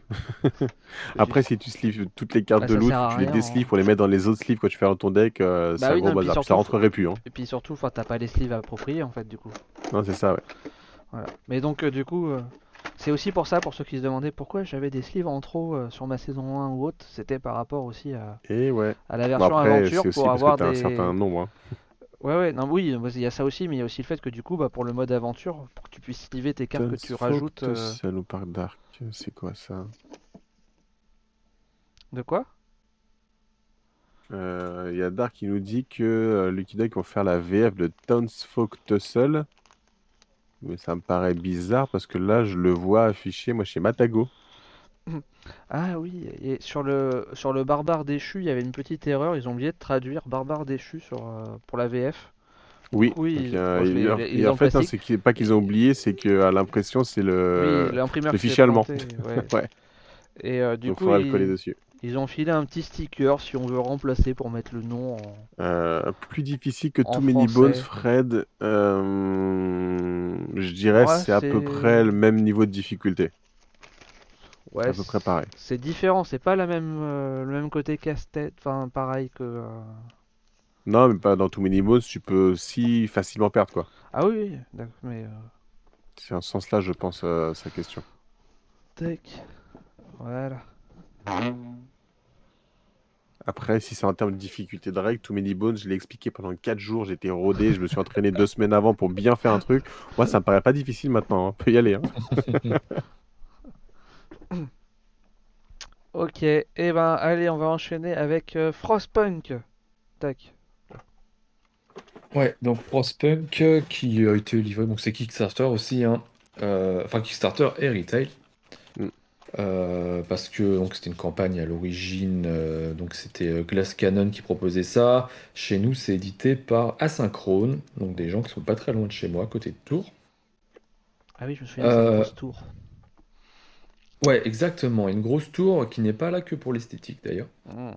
Euh, ça peut être intéressant. Donc Frostpunk déjà, si on vient à l'origine, c'est un jeu vidéo à l'origine, donc euh, édité, enfin développé par Eleven Beats. Donc ceux qui ont également fait This War of Mine, un autre jeu qui a été porté euh, en jeu de société, voilà, et qui était plutôt, plutôt réussi, je trouvais. Frostpunk, donc, qu'est-ce que c'est Déjà, le jeu vidéo, qu'est-ce que c'est? C'est un jeu dans lequel on va euh, donc ça arrive après la fin du monde. Pourquoi la fin du monde? Parce qu'il neige en fait, il s'arrête jamais de neiger, tout a été enseveli sous la neige. Et donc il reste quelques survivants et qui se regroupent pour euh, bah, tenter de survivre autour de cette magnifique et gigantesque tour qui est un générateur thermique, donc un truc un peu fait maison mais bon, gigantesque vraiment.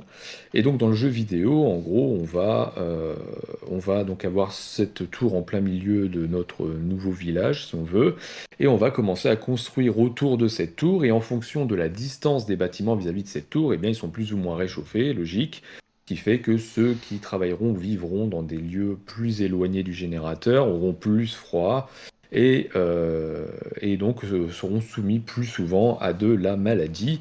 Et donc forcément, il va falloir éviter ça pour éviter le, trop de maladies, trop de morts, trop de désespoir, trop de mécontentement. Tout ça, ce sont des conditions de défaite.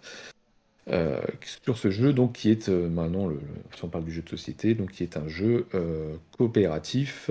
C'est plutôt un peu comme War of Mine, d'abord un jeu solo auquel on peut jouer à plusieurs, quoi, si on veut. mais c'est un gros, un gros jeu.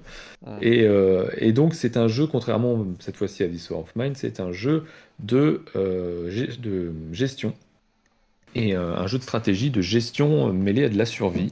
Puisque, ok, il va falloir survivre, il va falloir faire en sorte à, pas, à ce qu'on n'ait pas trop de malades, ce qu'on n'ait pas trop de morts, etc. Mais en même temps, il va falloir aussi placer des ouvriers pour venir récupérer des ressources sur notre nouveau lieu donc de villégiature, si on peut dire, euh, donc récupérer du charbon, récupérer du bois, on a des noyaux de vapeur qui nous permettront de fabriquer des, bâtiments un peu plus importants. Et puis bon, bah, ce placement d'ouvriers continuera avec euh, l'utilisation de nos propres bâtiments, donc ceux qu'on va construire, qui nous permettront bah, de faire tout un tas de choses. On va pouvoir euh, collecter plus efficacement certaines ressources. On va pouvoir faire à manger donc pour bah, pallier à la faim. Évidemment, il faut nourrir tout le monde. Donc forcément, faut, ça, faut y penser. Pas facile du tout.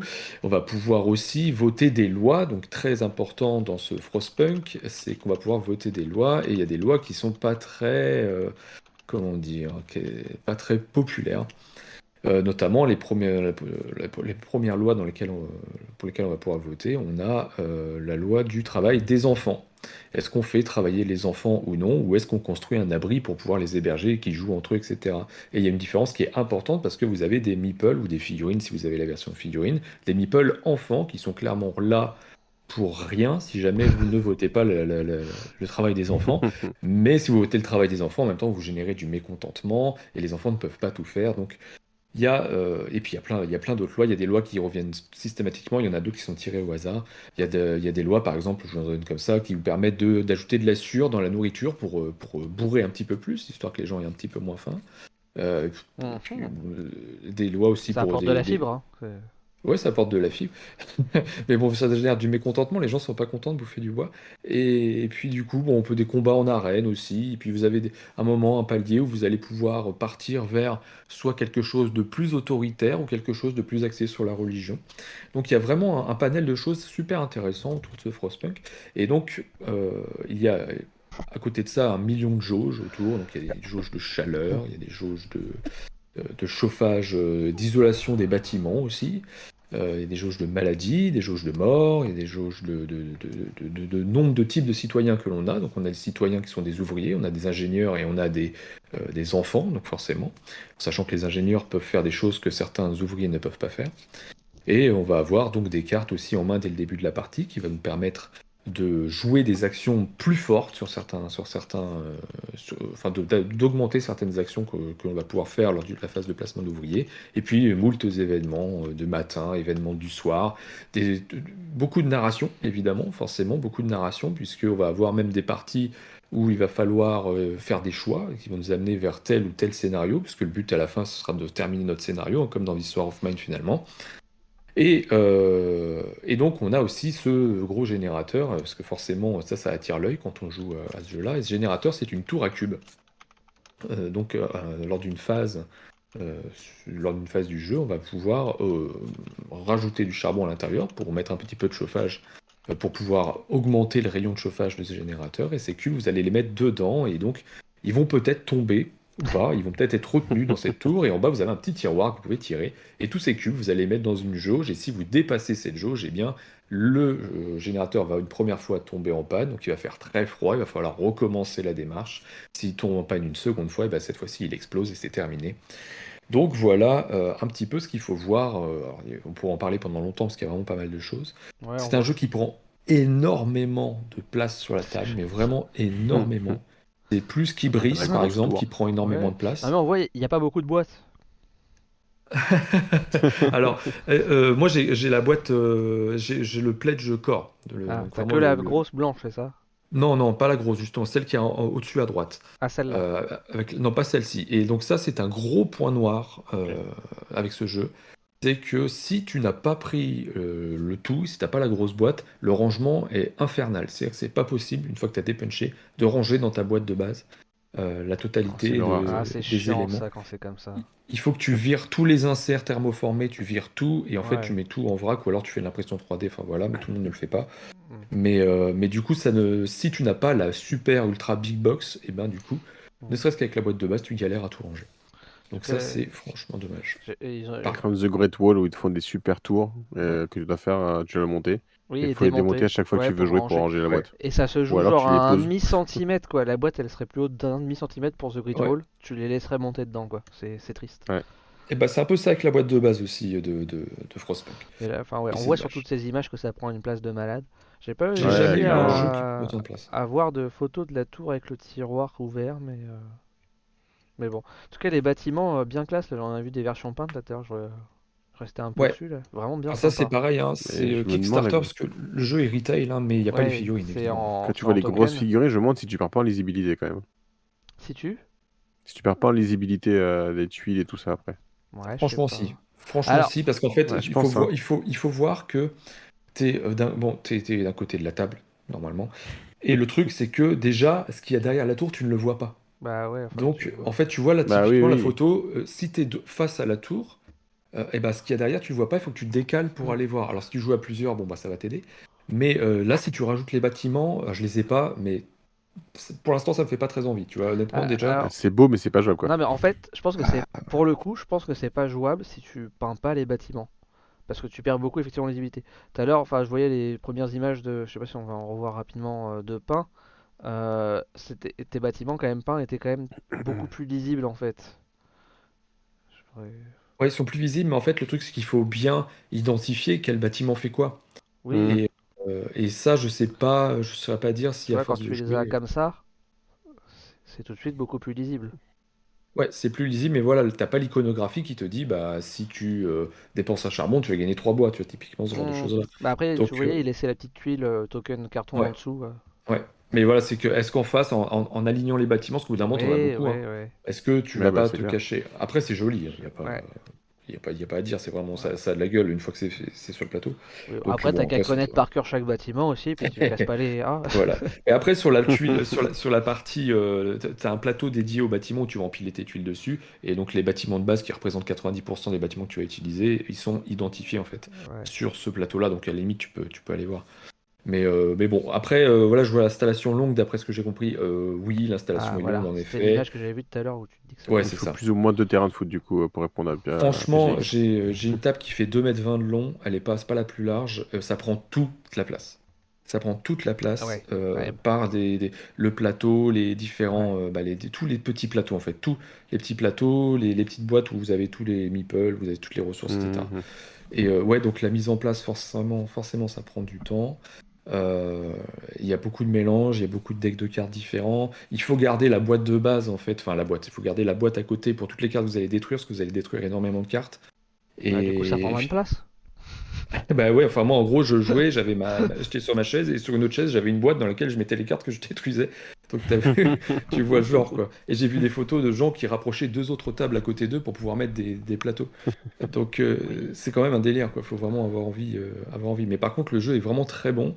Euh, il est ultra punitif par contre. Il y a comme War of Mine, je reviens là-dessus, mais ultra punitif. Il y a un moment, il t'arrive un truc, euh, c'est la dégringolade. Une fois que tu as mis le, doigt dedans, bah, tu vas essayer de rattraper un peu ce que tu peux rattraper. Et essayer, espérer d'arriver jusqu'au bout euh, du scénario et jusqu'à l'épilogue. Mais, euh, mais ça peut, ça peut, tu peux perdre en fait très rapidement sur une bricole parce que, parce que tu as chopé un mauvais événement ou parce que voilà. Mais après, bon, c'est, ça va avec le jeu. En solo prend beaucoup de place aussi, bah, il prend autant de place. C'est exactement la même place. Oui, la, bah, la différence, c'est qu'en fait, tu as une carte. Tu as une seule et unique carte qu'un joueur peut avoir, euh, que tu te distribues en fait. Euh, tu te distribues un rôle en gros. L'idée, c'est que tu vas avoir un pouvoir sur cette carte que tu as en phase de préparation. Et ensuite, tu as une fiche qui te en fait, qui répartit les, rôles. En gros, tel joueur, comme il a tel rôle, il va se dire bah, Moi, je fais telle phase, telle phase, telle phase. Tel autre joueur, lui, mmh, s'occupe de mmh. telle phase, telle phase. Voilà, en gros. Donc, en solo, malheureusement, ça prend autant de place. il n'y a, pas... a pas de doute là-dessus. Voilà. Ok. Ils font des vrais, euh, des vrais efforts sur les jeux à licence, jeux vidéo comme Frostpunk, Anno, Assassin's Creed. Ouais, Frostpunk, euh, moi je trouve que c'est une réussite. Anno, il est plus simpliste quand même le jeu. Hein. Bah, le, dans sa, dans sa, comment dire, dans son édition complètement. Euh, pour moi, il y a un loupé sur l'édition d'Anno, mmh. notamment cette affreuse grille de tuiles à empiler, à empiler. Alors si vous n'avez pas fait un truc 3D, une grille, c'est ce que j'ai fait du coup avant d'y jouer. Euh, du coup, je les empile dedans et tu les ranges comme ça. Mais si t'as pas ça, mais en fait, tu prends tes petites tuiles, puis tu les empiles, puis tu fais des petits tas, puis tu fais des petits tas. Et euh, clairement, tu, ça, te décourage, quoi. Mais sinon, le jeu, moi, je le trouve assez cool à nous, quand même, mine de rien. Et euh, Assassin's Creed, j'ai pas joué, et je, du coup, je rajoute This of Mine, qui, qui pour moi est une très belle adaptation. Assassin's Creed, il est génial. J'ai hâte de voir ce qu'ils vont faire sur The Elder Scrolls aussi avec Chip Theory Games là. Ouais, après, c'est Chip Theory Games, on peut se dire que c'est peut-être un peu plus rassurant que ce qui va être fait sur sur euh, merde, euh, The Witcher. Ouais, typiquement, exactement. Ouais. The Witcher, on devrait peut-être enfin bientôt le voir arriver. Oui, enfin, Au mois de mai, je crois que c'est ça. Est-ce qu'on peut dire enfin Je ne sais pas. Parce que franchement, les, enfin, c'est mon avis, hein, mais les deux premiers KS, euh, pour moi, c'était pas, c'était pas une réussite chez c'est Game on Board. je crois que c'est ça, Game. Go on Board, pardon. Go, on, board. Les deux. Les J'avais fait Valhalla, alors. C'était pas mauvais, mais c'était pas bien non, non plus. Mais The Witcher, c'est pareil, c'est pas mauvais, mais c'est pas, c'est pas, enfin moi de ce que j'ai vu, c'est pas ouf. C'est, ça n'a rien à voir avec ce que tu pourrais t'attendre par rapport à la, au bouquin ou à la, enfin je vais dire la série, mais au bouquin, enfin au jeu mm. vidéo euh, plutôt que la série, qui a déjà plus rien grand chose à voir. Euh... mais bon, euh... ok.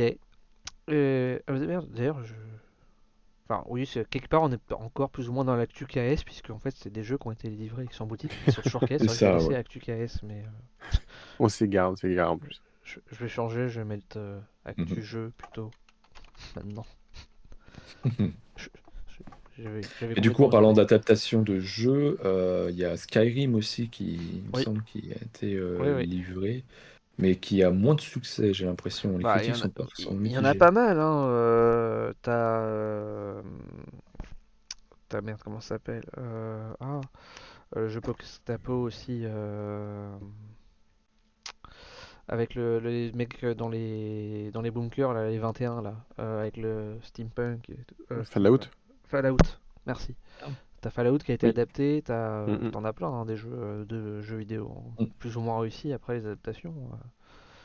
Bah t'as euh, notre Lucky Duck a commencé avec l'adaptation d'un jeu vidéo. Bah ils ont commencé par ça, et bah Kids Gone Wild, Fruit Ninja, Tsunobi Tsunami et Kingdom Rush. Et Mutant.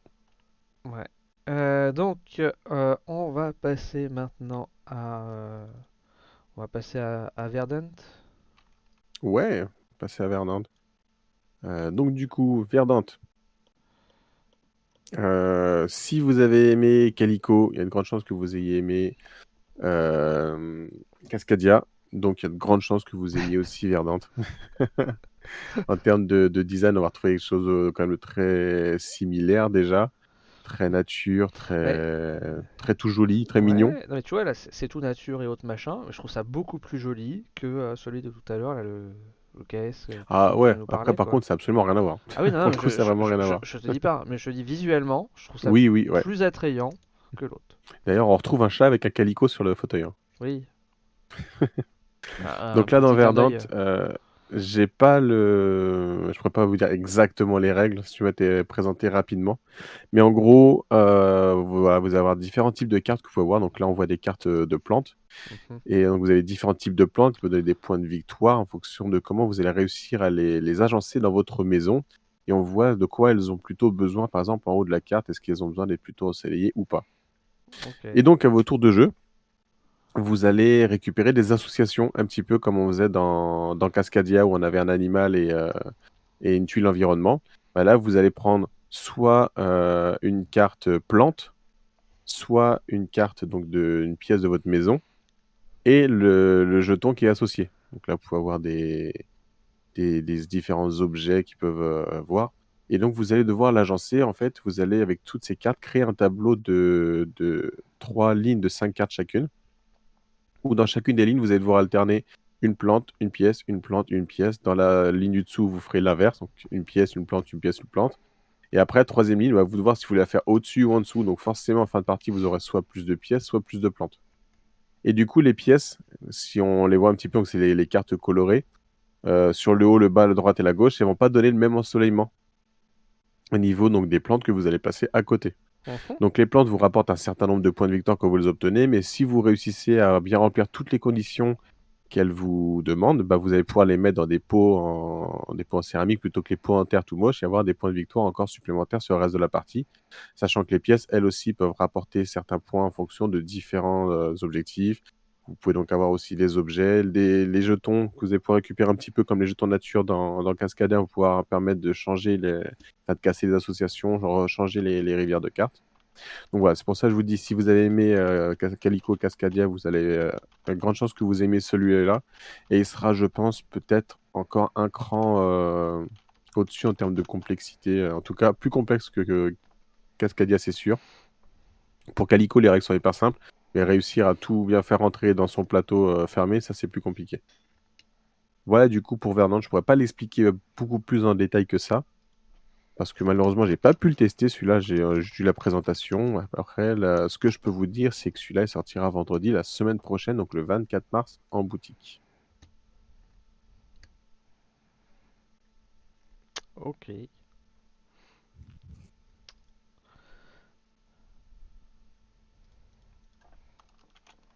On va passer à sur le fil.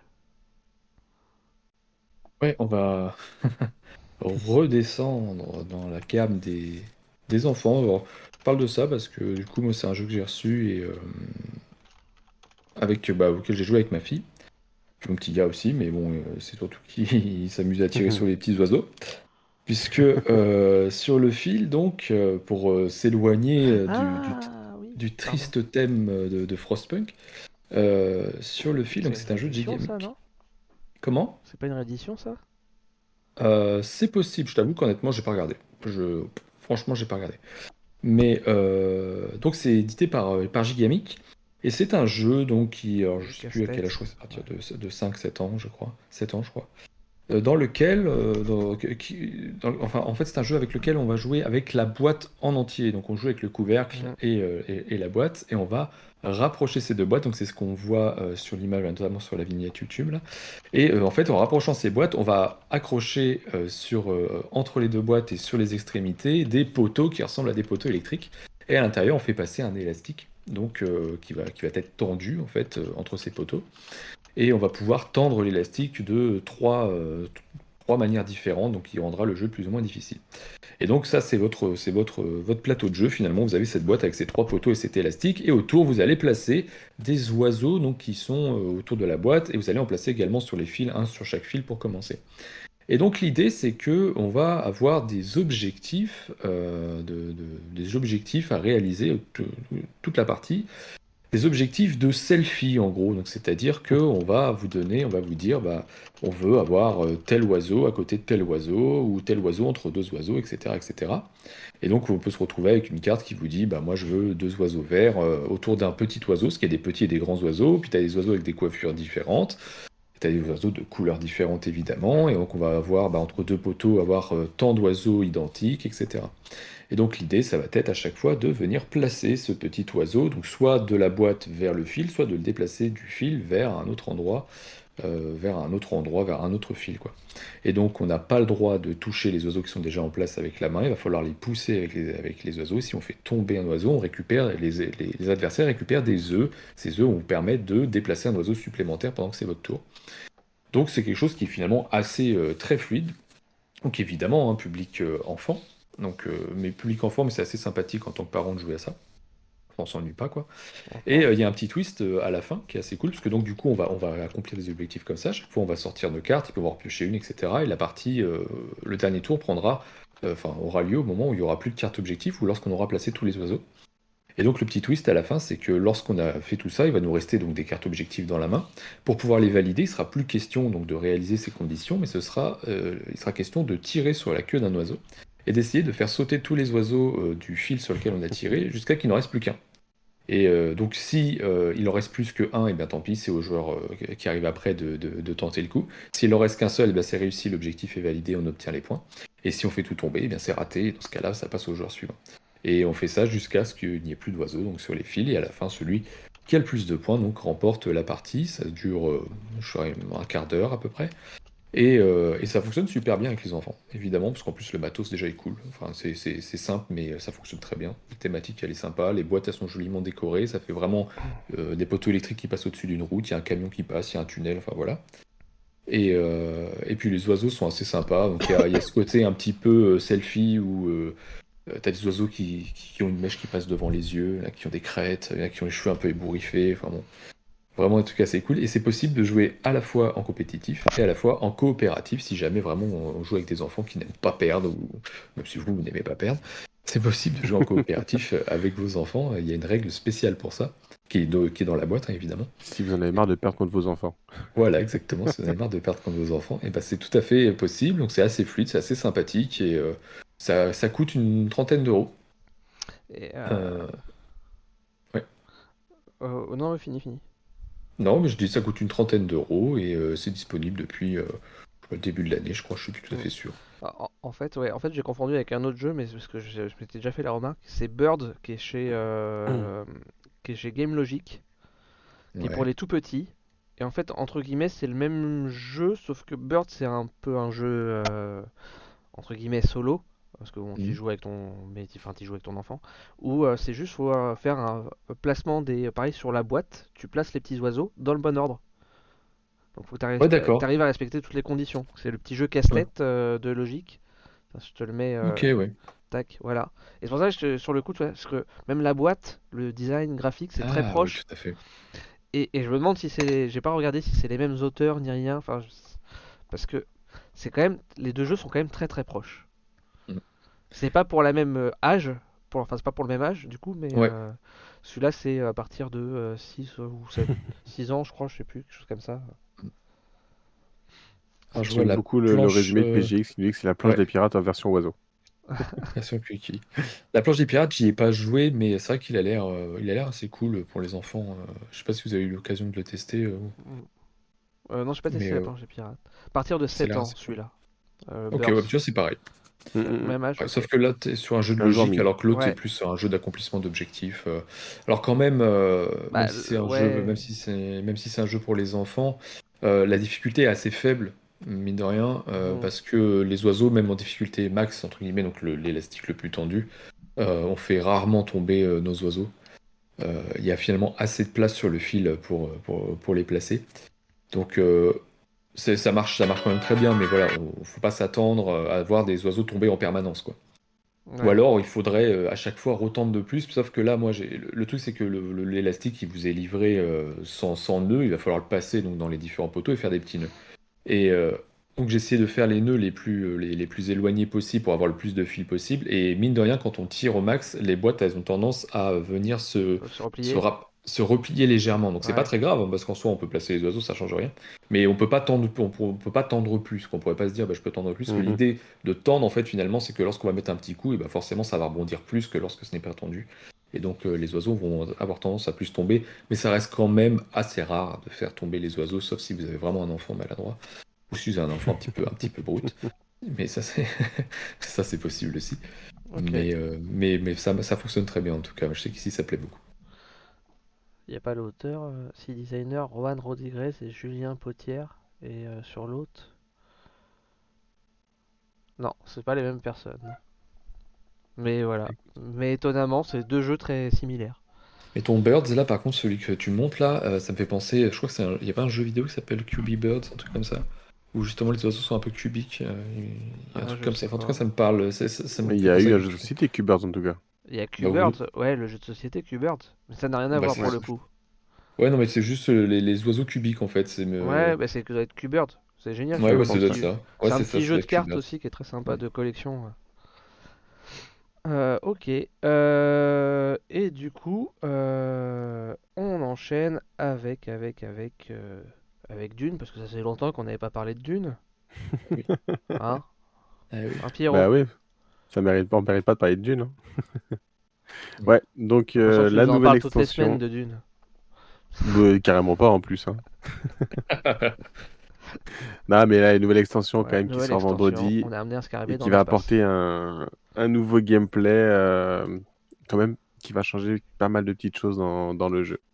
Du coup, dans Dune Imperium euh, Immortalité, cette extension-là, qu'est-ce que vous allez avoir le droit de nouveau? Vous allez avoir une euh, piste donc de, de recherche. Alors, je sais plus l'image que tu as suivante, c'est les cartes ou si tu as déjà le plateau. Donc, c'est les cartes. On va plutôt parler des cartes d'abord. Ou le, le plateau, parce que les cartes sont aussi dessus. Donc, vous avez une piste de recherche qui va donc euh, être là, qui va en fait, euh, vous allez avancer dessus avec les icônes de microscope qu'on voit donc sur la carte qui est la, la plus à droite. Donc vous allez pouvoir avancer votre, vos pions donc de votre couleur sur cette piste-là et obtenir le bonus de la case où vous vous arrêtez. Donc à vous de choisir le cheminement que vous allez vouloir faire au fur et à mesure, parce que c'est vraiment là où on s'arrête. Et puis si on va tout en bas, bah, ça va être beaucoup plus. On pourra pas, par exemple, sur la, case euh, noire tout en bas, on pourra pas avoir le scarabée doré suivant qui est tout en haut de la, colonne qui suit, parce que bah, mhm. forcément il n'y a pas la connexion. Et si jamais on arrive tout au bout de la, piste et qu'on continue encore à avoir des, des microscopes, après chaque microscope qu'on obtiendra permettra de piocher une carte. Donc c'est quand même assez euh, puissant pour ceux qui ont joué à, Dune de piocher des cartes. Donc ça c'est première petite mécanique qui va, qui va y avoir en plus. Deuxième chose, donc c'est ce fameux scarabée que tu parlais tout à l'heure, qu'on voit pas mal dans les dans la, piste justement de, recherche. En fait, ça va être euh, pour faire augmenter sur la piste qu'on a juste au-dessus où vos marqueurs vont aussi pouvoir avancer. Vous allez pouvoir avoir des bonus en fonction de là où vous allez avancer, des points de victoire en fonction du niveau, un petit peu comme les, différentes factions qu'on allait voir, les Bene Gesserit, l'Empereur et ce genre de choses. On, a, retrouve une piste à nouveau ici, donc ça permet de gagner des points de victoire encore ailleurs, et donc de, pouvoir diversifier les stratégies. Mhm. Sachant que là, on voit qu'il y a des épices de poser sur le plateau, ce sera uniquement pour le premier qui arrivera sur cette case-là, qui aura ce petit bonus d'épices. Pareil pour le scarabée, j'imagine. Euh, le scarabée, à quel endroit tu parles du scarabée? Voilà. Alors, c'est scarabée. En fait, quand tu arrives sur le scarabée, ça veut dire que tu augmentes euh, sur la piste qui est juste au-dessus d'une case. D'accord. Donc là, n'importe ah qui qui vient le gagne. Et donc, sur cette piste-là, le premier qui arrive sur donc, le premier point de victoire a le droit également au, bonus, bonus. d'épices. Ouais. Voilà. Et là, donc, euh, sur le bas à gauche du, plateau de recherche, vous avez des cubes de posée. Donc, pour ceux qui ont joué à l'avènement d'X, vous pouviez envoyer de vos troupes mhm. euh, faire des recherches, en fait, pour pouvoir acquérir les tuiles technologies à moindre coût. Mais là, en fait, vous allez pouvoir mettre vos troupes euh, dans des, des, cuves, en fait, pour les faire incuber, faire des expériences sur eux. Et le nombre de troupes que vous avez... Ouais, un cube des cubes, c'est une inception un petit peu. Du coup, toutes ces troupes que vous allez euh, faire des expériences dessus, ça va être une, une ressource, euh, si vous voulez, supplémentaire, une nouvelle monnaie dans le jeu. Euh, parce qu'avant, on avait les points de, persuasion qui permettaient d'obtenir des nouvelles cartes. Bah là, ces troupes, vous allez pouvoir acheter d'autres cartes. Vous allez avoir un autre, une autre rivière de cartes, un autre marché de cartes qui va être juste à côté. Et là, on voit différentes cartes, justement, avec le coup en haut à droite qui a ces cubes verts. Et donc, ça va pouvoir avoir un coût euh, différent. on a, deux, trois qui sont là, mais évidemment, on peut avoir d'autres cartes en plus. Et donc, des capacités supplémentaires. Donc, ça va être le, dernier, dernière innovation, on va dire, qu'il y a dessus. On voit par exemple la capacité de greffe avec un fond vert pour la phase agent. Qu'est-ce que c'est en fait que, que se font vers avec cette greffe? Bah, En fait, lorsque vous jouez, donc par exemple, la, carte tout à droite, là, le mettre euh, donc vous pouvez envoyer l'agent soit sur un lieu donc jaune, soit sur un lieu vert. Mais si jamais vous, vous souhaitez, vous pouvez jouer la carte du coup juste à côté avec la greffe en même temps. Ce qui vous permet d'avoir un lieu supplémentaire en termes de possibilités de là vous allez pouvoir envoyer votre agent. Et, euh, vous pourrez en plus bénéficier de tous les effets de, de la partie agent des deux cartes. Donc ça veut dire que vous pouvez faire des tours d'agent beaucoup plus puissants. Mais évidemment, vous avez joué plus de cartes en tour agent, donc vos tours de révélation risquent d'être beaucoup plus faibles. Donc va vraiment falloir gérer euh, cette notion-là dans, dans votre construction de, deck et surtout dans les tours que vous allez vouloir faire. Ok. Voilà donc en gros pour les, les nouveautés du, donc, euh, du jeu, sachant que euh, après en fonction des niveaux que vous avez de recherche, donc sur le plateau en gros vous avez des différentes étapes. Et donc, ça vous permet d'avoir des, bonus supplémentaires, là, comme on voit sur les cartes d'intrigue ou alors sur le. Ah, on voit, on, voit, on voit du coup très bien. La première zone, donc les, les cases sont toutes noires, donc là, on n'a pas de niveau de recherche. Après, les zones violettes, on a une icône de recherche. Et tout au bout, quand on est sur la dernière colonne, donc c'est-à-dire qu'on a, on a niveau 2, on a deux icônes de recherche. Et donc, c'est un petit peu comme les, les, les pouvoirs de cartes qu'on peut avoir si on a plus deux, euh, si on a au moins deux de, relation avec une. Euh, une oh, je trouve plus mes mots. une faction, ou alors si on a carrément l'alliance, on a des pouvoirs encore supplémentaires. Voilà, en fonction du niveau de recherche qu'on a réussi à obtenir, on peut avoir donc des, des bonus, euh, des effets améliorés. Voilà pour toutes les nouveautés de cette extension. Euh, très clairement, je pense qu'elle apporte quand même beaucoup de choses, Mina, cette extension. Donc, euh, moi, je conseillerais pour une première partie, si jamais vous avez l'élément d'X, de jouer qu'avec cette extension-là en plus, pour vraiment réussir à l'appréhender, voir comment vous pouvez orienter vos stratégies. Et après, par contre, sans aucun problème, on peut mettre les, les deux ensemble, ça tournera. Mm. Enfin, ça tournera, ce sera fluide. Mais pour vraiment voir le potentiel de l'extension, je pense qu'il ne faut pas la mettre en même temps que l'événement d'X, sinon on risque d'être noyé, on ne trouvera pas son intérêt. ça apporte pas de nouveaux personnages, joueurs? Non, pas de nouveaux personnages. Là, vraiment, les nouveautés, c'est ce que tu vois là. Bon, il n'y a pas que 4 cartes, mais en gros, c'est des cartes et les plateaux qui sont là. Hmm. Et donc, comme le dit euh, Fred, il y en a beaucoup qui se plaignent du prix d'extension pour Dune, et je les comprends. Après, malheureusement, là, on pourra. Euh, elle est à. je crois, on la vendait, je crois, à 32, 32 ou 35 euros au salon. Et, je parie qu'elle ne rentre pas complètement dans la boîte de luxe. Euh. Si elle rentre dedans. Complètement? Elle rentre dedans. Même si t'as suivi les cartes. elle rentre dedans. Euh, bah, t'as pas, pas beaucoup, franchement, t'as pas beaucoup de matériel. Les gens râlent pour le prix par rapport à cette extension. Enfin, je peux comprendre clairement le, le, le... qu'on râle pour le prix. Mais malheureusement, on pourra pas faire moins. Euh... Parce que moi, le premier, hein, quand on m'a dit le prix, j'en aurais parlé donc à Lucky Duck en arrivant à Cannes. Fait ouais, mais euh, si tu regardes la première boîte de Dune, elle se vendait à 45 euros, je crois.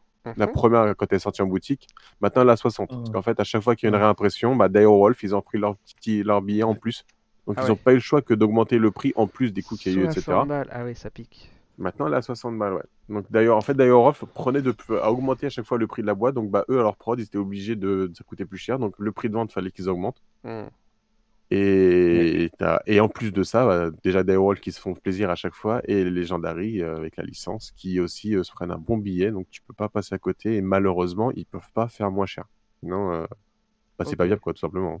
Et Dark DDR qui dit qu'en effet, il y a un add-on figurine de la première extension pour aller dans la boîte de luxe. En effet, puisque la boîte de luxe, vous n'aviez pas les cargos et les. C'est cargos. Ah, c'est pas cargo, c'est que les cuirassés, ouais. Il n'y a pas les cargos. En plus. Les cargos, ça reste des jetons ronds comme là, en fait. Ça, ne mm. change pas. C'est que les cuirassés où on avait, comme l'a dit les, les joueurs beaucoup à Cannes, c'est des capotes en bois. un peu de design. là, c'est maintenant pour avoir des figurines. Ok. Ouais. Euh, et ben on va finir avec un, avec, en restant dans l'espace. Quelle belle transition. Avec un jeu de cartes. Euh, on a dû le faire depuis From the Moon, là, on s'est loupé. Depuis ah, From the Moon Oh là là. Ouais, il y en avait plusieurs dans l'espace. Hein. ouais, c'est vrai. Allez, le dernier, euh, petit Star Wars. Avez longtemps Le petit Star Wars, bien évidemment. Le petit Star Wars. Donc, euh, c'était. Qu'est-ce que j'ai envie d'y jouer celui-là? On a déjà parlé, entendu parler auprès de l'excellente carte sur table.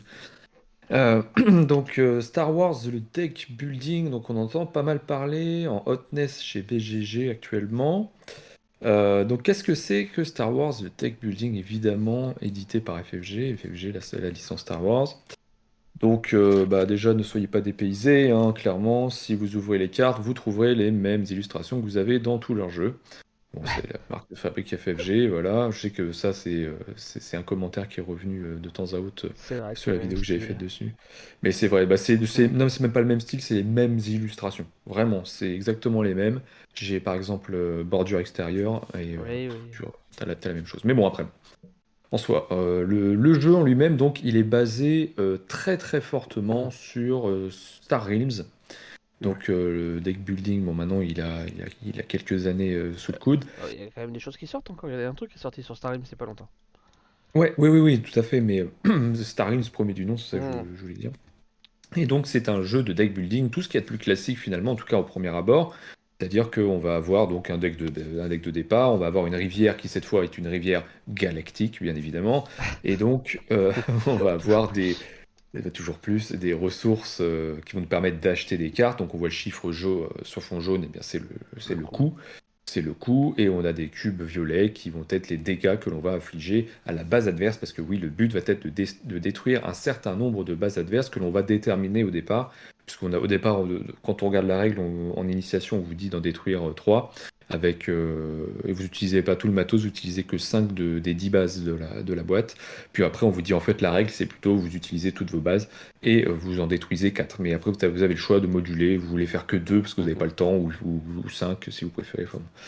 ça, c'est possible. Donc l'idée est détruire un certain nombre de bases adverses. Et ensuite, la mécanique de jeu est ultra classique pour le début on va faire euh, autant d'actions que l'on souhaite. Donc euh, mécanique de Starlings, mécanique de Clank, mécanique euh, de, deck building classique. On joue des cartes, on récupère des ressources. Donc on a des ressources pour pouvoir acheter des cartes, on récupère des points pour pouvoir attaquer l'adversaire. On récupère également des points de force parce que oui, on va avoir une jauge de force. Donc pas la force, je suis costaud. Non, la force, la force, la force, est avec toi. La force qui toute chose, qui est parmi toutes choses la jauge. Et donc la jauge, au départ, elle est du côté des rebelles, parce que oui, on est bien sûr, euh, si on veut temporaliser pour les fans, on est sur l'épisode 4, donc le premier film sorti, donc euh, le plus vieux, euh. donc épisode 4 et Rogue One. Ouais, on est un peu avant. on est entre Rogue One et l'épisode 4. Ouais, ah oui, oui, ok. Oui, c'est ça. En fait, tu, tu as des références à Rogue One et tu as des références à l'épisode 4. Et donc ici, on parle de rébellion et empire, on ne parle pas donc de premier ordre, etc.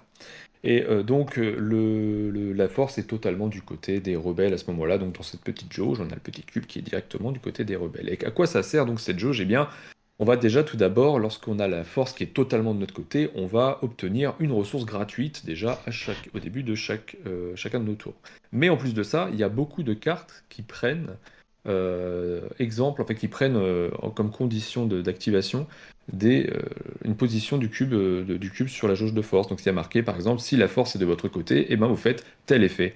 Ou alors, vous avez tel effet, et ben, l'effet est augmenté de ceci si la force est de votre côté, etc. Et ça, ça marche, euh, ça marche super bien. Et également, grosse nouveauté, par exemple, par rapport au, à deck building classique, c'est qu'on a des cartes donc rebelles, des cartes empire et des cartes neutres dans la rivière. Et évidemment, quand on est rebelle, eh ben, on ne peut pas acheter des cartes empire. C'est pas possible. Mais par contre, on peut aller les attaquer, on peut aller détruire les cartes de l'Empire pour obtenir des récompenses et en même temps empêcher notre adversaire de venir acheter cette carte. Donc là, on voit par exemple qu'il y a Dark Vador et Luke Skywalker qui sont clairement les, cartes mm. les, deux plus, les deux cartes les plus fortes du jeu, ne serait-ce qu'en termes de points de combat. Et eh bien, si on se le fait détruire, ça va être difficile de venir le récupérer, euh, de venir le récupérer plus tard dans la défausse. Et, et, donc, on a cette, on a cette partie-là, et on a des cartes neutres que tout le monde peut acheter, et on a aussi des vaisseaux capitaux, donc ce sont des cartes qui sont elles à l'horizontale, qui quand on va les acheter, donc euh, quand on achète une carte, elle va dans la défausse, quand on la reprend et qu'on la joue, elle va rester en jeu, contrairement aux autres cartes où on est obligé de jouer toutes nos cartes à chaque tour et à la fin elles iront à la défausse. les vaisseaux capitaux resteront devant notre base et serviront à protéger notre base. l'adversaire sera obligé d'attaquer euh, les vaisseaux capitaux qui sont devant avant de s'attaquer à notre base. Et en plus de ça, les différents vaisseaux vont avoir des effets et des, ressources apportées différentes. Voilà, on a, voilà. ouais. C'est le, carte horizontale en fait. Ça, c'est la base, tu vois. Et, euh, ouais. Et, euh, et donc Là, ensuite. On voit vraiment l'inspiration Starim, quoi. Ah, mais complètement, mais complètement. Et euh, mais c'est totalement assumé. Hein. A... C'est du ah oui, non, clairement. Bah, après, c'est un. Tu l'as dans plusieurs pas un plagiat, hein, parce que t'as quand même pas mal de choses qui changent. Hein. Ouais, non. Pour moi, c'est pas un problème parce Bah, que le je trouve côté, que ça fonctionne très bien euh, par rapport Ah au thème du jeu en plus. Alors, Alors, en fait, là, euh, plus que Star Realms, moi, ça m'a plus. Parce que, enfin, Star Realms, t'as le côté carte qui reste, effectivement, avec les, Mm. euh, les champ- champions de mémoire. Ah non, dans Star Realms, je sais plus ce que c'est, c'est dans Hero Realms, euh, les champions. Oui. Euh, dans. euh, Moi, ça m'a plus fait penser pour le côté, euh, comme ça, de cartes à Saint, Saint Seiya, le deck building. Mhm. Où tu as les armures, c'est des cartes qui restent aussi, que tu peux épuiser et donc du coup tu les défausses au bout d'un temps, mais euh, qui sinon restent pour un effet euh, autre, et qui sont pareils, qui sont à l'horizontale, pas à la verticale. Ouais. Bah, du coup, ça, en fait, c'est- cet aspect-là, ça te donne une, une rivière de, un peu désordonnée, en fait, mais c'est assez cool, parce que Ouais. euh, finalement, tu vois, tu vas avoir des cartes qui vont être dans- à lire dans ton sens, si elles Oui. appartiennent à ton camp, et tu vas les retourner si elles appartiennent au camp adverse, pour que toi, tu puisses voir la partie Qui est en récompense si dessous. tu les élimines. Ouais, ça Mhm. j'ai trouvé ça très malin, ça, ce petit truc là, euh, comme ça là, où euh, voilà, où quand c'est dans ton sens, si tu joues la rebelle, tu vois ce qu'elle a, et Ouais. du coup le côté empire, lui en détruisant, il voit ce qu'il gagne ici, et c'est dans son sens, et ça c'est cool ça. Ouais. du coup, la Ouais. mise en place de la photo est pas bonne, mais ouais, c'est bien. Oui, alors j'ai pas fait Voilà. gaffe à la mise en place, hein, mais, euh, Alors, ça donne, ça donne des moments quand tu pioches où tu te dis, attends, ça, ça va dans quel sens? Mais bon, après, on s'y fait. On Ouais, bah après, rouge, rebelle, bleu, empire. euh, Ouais, voilà, c'est ça. Mais, euh, mais du coup, le, le- la couche Star Wars, elle prend vraiment bien dans ce jeu. Vraiment, le, Mm. le- le thème, il est, il apporte un plus. Clairement, il apporte vraiment un plus. Et t'as un moment, t'as même des moments dans la partie où, si tu veux, tu vas te retrouver à, à avoir une rivière qui va être carrément euh, pour ton adversaire, tu vois. Ouais. Ou à force de piocher ou d'acheter ou d'éliminer des cartes, tu vas te retrouver avec des cartes. Par exemple, c'était les rebelles, tu as, une majorité de cartes Mhm. empire. Et donc, toi, tu vas pas vivre la même partie parce que tu vas te retrouver à attaquer, à chercher des ressources pour attaquer les cartes adverses, tandis que ton adversaire va essayer d'en acheter des nouvelles. Et, euh, et donc, tu as des moments comme ça dans la partie qui, qui tournent euh, en fonction de ce qui sort. Voilà, bah, c'est un, un petit peu l'idée, quoi. C'est c'est un petit peu l'idée. Et, euh, et donc, euh, des bases, on en a 10, donc il y en a 10 de chaque camp dans la, dans la boîte. Et ces bases, c'est pareil, lorsque l'on va en avoir une de détruite, la première, elle apporte aucun effet, et c'est toujours la même première. Mais ensuite, les autres, on va pouvoir sélectionner une base qui apporte un effet différent. Euh, donc, il y a une base, par exemple, qui peut te dire, bah, tu peux acheter une carte de l'Empire gratuitement dans la rivière. Il y en a une autre qui te dit, bah, les deux premiers dégâts que tu es censé subir, tu ne les subis pas. Et tu as pas mal d'effets différents comme ça, donc il faut sélectionner la bonne, et elles ont toutes en plus des valeurs de, de, de points de, de résistance, si je puis dire, euh, différentes euh, avant d'être éliminées. Quoi. Donc ça marche euh, très bien. Clairement, si tu as déjà joué à Star Realms, un jeu de deck building, tu sors le truc, la règle, tu l'as dit en 5 minutes, tu l'expliques en 5 minutes, c'est terminé. Tu joues et il n'y a, pas y a, pas- y a pas à se prendre la tête. Il est possible de jouer en 2 contre 2 si on a deux boîtes. Mais la règle Ouais. n'est pas dans la boîte. Oui, ça il faut aller, vu ça. faut aller la chercher. Retournent chercher. sur leur- que le, le jeu est quand même pas donné pour le matos. hein. Non mais ils retournent Et sur leur vieux travers FFG ça de euh, il faut deux boîtes pour Ça. pouvoir jouer euh, genre c'était le cas avec les Arkham à une époque euh, Mhm. Ouais, exactement. depuis ils ont sorti des boîtes euh, des, des boîtes euh, pour jouer à 4 directement mais bon après ouais Donc clairement, c'est pas, moi, c'est pas un jeu auquel j'ai envie de jouer en 2 contre 2. après c'est ce que j'allais dire moi vu la manière dont est fait ce deck building pour moi c'est un pur de joueurs en fait Mm. et Ouais, euh, et je vois pas d'intérêt à les mais, euh, Non, mais à la limite, tu sais, tu peux mettre. euh, vous pouvez jouer à 8 si vous achetez 3 boîtes supplémentaires. oui euh, bah, il y a Bon. des jeux il y a des jeux comme ça hein. Ouais, ouais, mais Dice oui, non, mais Dice Throne, si t'as les... Oui. tu peux jouer à 8, euh, bah, si t'as tout, tu peux jouer à 8. Mais euh, non, mais Ouais. t'as des jeux, euh, j'ai plus le nom là, j'en avais présenté un, euh, un jeu style Aurore, un peu, euh, je sais plus ce que c'est, que je sais plus, euh, The, Aurore, The Attack Aurore, ou quelque chose comme ça, où euh, t'as plusieurs boîtes euh, avec, qui t'apportent des, euh, des factions différentes, et si tu les cumules, bah tu cumules le nombre de joueurs maxi aussi. Ouais, mais tu vois, t'as des factions différentes. Le problème, c'est que là, Oui, tu ça. les mêmes cartes. Oui, Ah ce, oui, sera- ça toujours fait- Empire et Rebelle. Là, Oui, ça et puis rien. du coup, ça veut dire que t'auras deux Dark Vador, deux Luke, ça n'a pas de Ouais, sens non voilà. plus, quoi, ça. Va t'amuser à trier après les cartes pour refaire les deux boîtes. C'est surtout que je sais pas, j'ai pas regardé les règles parce que vraiment ça m'intéresse pas. Et euh, le- il y aura, j'imagine, je pense qu'il y a deux, deux rivières. Enfin, en, en réalité, je sais Ouais, pas, est-ce que c'est un système de tournoi?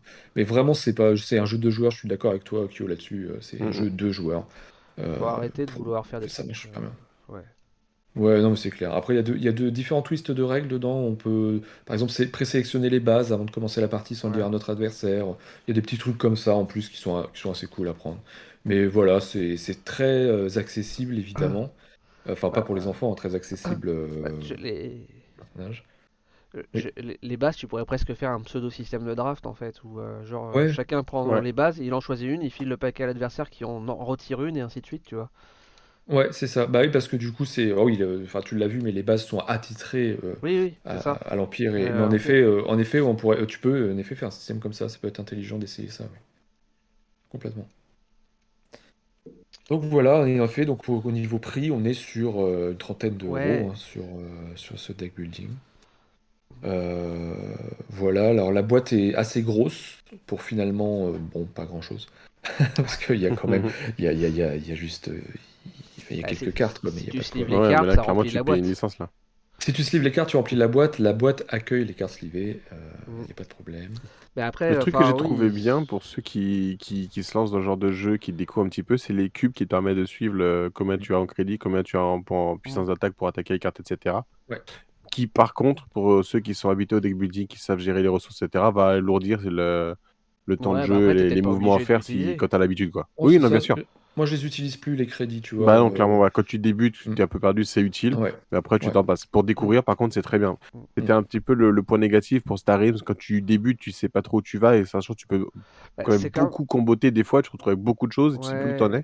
Bah, Là, c'est mieux foutu. C'est un peu comme dans. oui, enfin, moi j'ai Hero Realms, donc euh, plus, je suis plus habitué à celui-là qu'à Star mm, Realms, où tu as les deux cartes pour euh, faire ton calcul de points de vie. Ouais. Ouais c'est pareil, au final, enfin quand t'as l'habitude, tu sais que tu sais combien il reste de PV en tête, t'as pas besoin de t'amuser à changer la carte à chaque fois. C'est le même principe. Je crois pas que ce soit le compteur. Et du coup, pour ceux qui se lancent, c'est bien. Ouais. Carrément, ouais. Carrément, non, et le deck building a l'air très très sympa celui-là. Il fait, mm. ouais, mm. Celui-là, j'ai bien bien envie de les tester. Euh, après, ouais, le prix, de toute façon, ils ne sont, pas cachés. Hein, même, euh, on avait une vidéo là pendant le fiche de José qui en parle, que effectivement, il ils sont bien 5 euros au-dessus du marché sur ce, sur ce gamme de jeux, quoi. Mais, euh, bah, comme je disais à Fred, parce qu'il parlait du. Hein. Non, pas Fred, c'est PGX, ils ont parlé justement du prix. Je fais, c'est un jeu, il y a une licence, tu peux pas l'oublier, forcément, la licence, c'est un coût. Mais, mais, après, un très clairement, euh, comme je l'ai dit, tu... je dis pas que le jeu peut pas être moins cher, clairement, il pourrait être moins cher, mais mm. tu sais que c'est du Star Wars, donc tu peux viser un peu plus haut que le prix normal et il sera vendu. Oui, il y a ça, il y, a ça aussi. Et puis, euh, enfin, euh, ce que José disait, il disait euh, aussi pour baisser le prix, sinon il aurait fallu sortir un jeu entre guillemets pas complet et mettre une extension à côté, quoi. Ouais. Et bon, ça aurait pas été, je pense, très vendeur.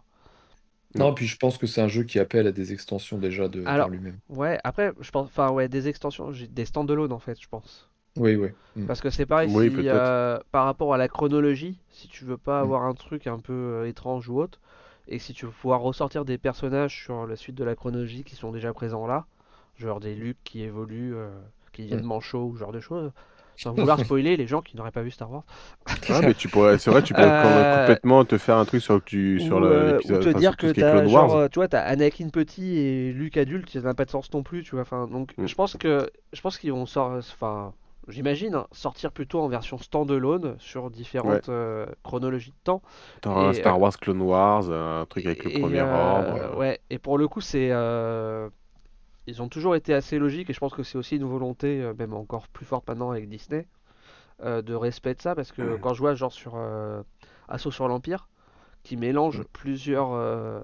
qui est très large sur la chronologie, sur tes campagnes, ils te disent tu n'as pas le droit de mettre telle carte ou telle carte qui ne sont qui appartiennent pas à tel euh, au moment de la campagne en fait. Et donc sur tu as des as des numéros pour identifier tes cartes pour savoir à quelle chronologie ça appartiennent en fait. Mm. Euh, du coup, Dark DDR qui nous dit euh, une extension Spock, oui, bon. Et ça a l'air sympa que ça va, faire, beaucoup de Star Wars avec le Villainous qui arrive bientôt. Alors, moi, Villainous, je l'ai en version euh, originale. On peut peut-être en parler, peut peut-être en parler 5 minutes.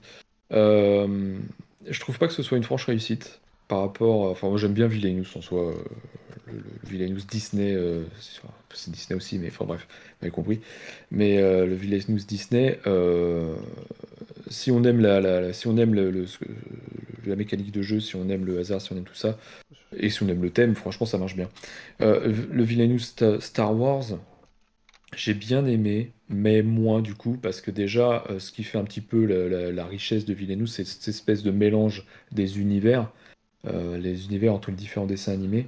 Mhm. Euh, et, là, en fait, euh, déjà quand tu te retrouves avec Villainous Star Wars, tu as euh, une volonté, la boîte appelle totalement à des extensions. Parce que tu n'as pas tous les méchants iconiques de la, de, la saga Star Wars. Quoi. Évidemment, en, couverture, tu as, Dark Vador, mais après, tu as Assage Ventress, donc on parle de Clone Wars, là, de la, série. Donc là, on est vraiment sur du fan, hein, par contre, parce que si tu as, juste regardé les, si juste regardé les films, bah, tu sais pas qui c'est. Euh, tu as euh, voilà euh, Grievous. Mais franchement, quand j'ai vu les figurines la première fois, j'ai fait. Elles sont horribles. Les ah, figurines sont, vraiment pas affreuses. À part le casque de, Disney, Dark Vador que tu reconnais. Alors en fait, ils ont, tu vois, par exemple, à Kylo Ren, ils ont mis son casque sur son sabre. En fait, ils ont fait ce, pour ceux qui avaient des sabres, donc pour les pour les sites, ils ont des, ils ont leur casque et au-dessus et en dessous d'eux, ils ont le sabre. Donc le manche de leur sabre. Par contre, ils ont donné un effet qui est absolument affreux. Je crois que c'est un loupé. C'est un vrai genre loupé. Galaxy, là. Ouais, ils, ont, ils ont, foutu des graviers là-dedans. Et euh, on dirait vraiment des graviers. et, euh, et tu... vraiment, j'ai pris le flash du téléphone. T'as l'impression qu'ils ont glissé des cailloux, des... c'est du calcaire dedans. Ah non, tu vois. Ça se voit, c'est dégueulasse. Hein. Ah non, mais c'est dégueulasse, hein, je, te, je, le confirme. Franchement, c'est pas beau, quoi. C'est vraiment pas beau. Mais bon. Euh, et, le jeu, donc du coup, je trouve qu'il souffre un petit peu de ce côté où on te dit, euh, où on te propose des méchants, mais qui déjà vont pas parler à tout le monde, parce qu'on a aussi euh, Moff Gideon, donc le méchant de, du Mandalorien. tu as donc le, général Grievous, donc ça on l'a vu dans les films éventuellement. Assage 23, je l'ai dit, bon bah Assage 23. Clone Wars, ouais. Clone Wars, faut avoir vu. Hein, faut... Oui, oui, c'est pas tout le monde déjà. Voilà, donc tu as Kylo Ren bon, bah, qui parlera un peu plus, et donc tu as Dark Vador. Et, euh, et donc il y a un truc qui forcément se produit, c'est que tu as certaines fatalités, donc les cartes des, gentils, donc de chaque univers, qui se retrouvent dans plusieurs decks. Puisque tu as forcément l'univers Star Wars est quand même mhm. euh, entre guillemets restreint par rapport à tous les dessins animés Disney. Donc tu vas avoir par exemple Ahsoka Tano dans euh, plusieurs decks de plusieurs bah personnages. Euh, et, donc déjà en ça, tu vois, tu perds un petit peu ce, système qui fait des différences, euh, enfin, ce, différences de thème que tu as en fait entre les, entre les personnages.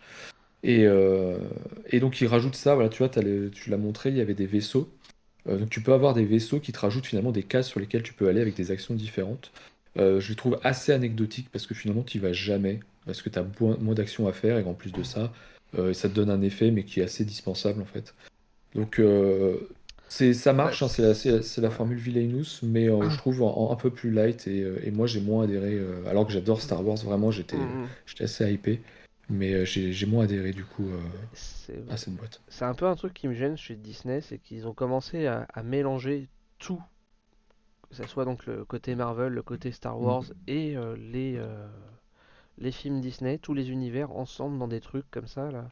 Genre l'une des premières fois bah, c'était à, Disney où genre t'as la parade finale où tu t'as tous les trucs Disney habituels et puis d'un coup tu, tu, vois Avenger qui est dans le truc, tu fais qu'est-ce qu'il vient foutre là-dedans Tu verras, tu auras un jour une boîte Villainous Disney où à l'intérieur tu auras tous les mélanges. Euh. Ouais, Marvel, etc. voilà, je trouve que c'est c'est too much quoi. Enfin, euh. ouais, c'est ça. Et, euh, et ouais, juste, bah, cette boîte donc n'est évidemment pas compatible avec le reste de la gamme Villainous. Puisque je le dis, j'en suis convaincu, ils vont faire des extensions Villainous euh, Star Wars et Ouais, largement. avec bah, comme ils l'ont fait avec Marvel finalement.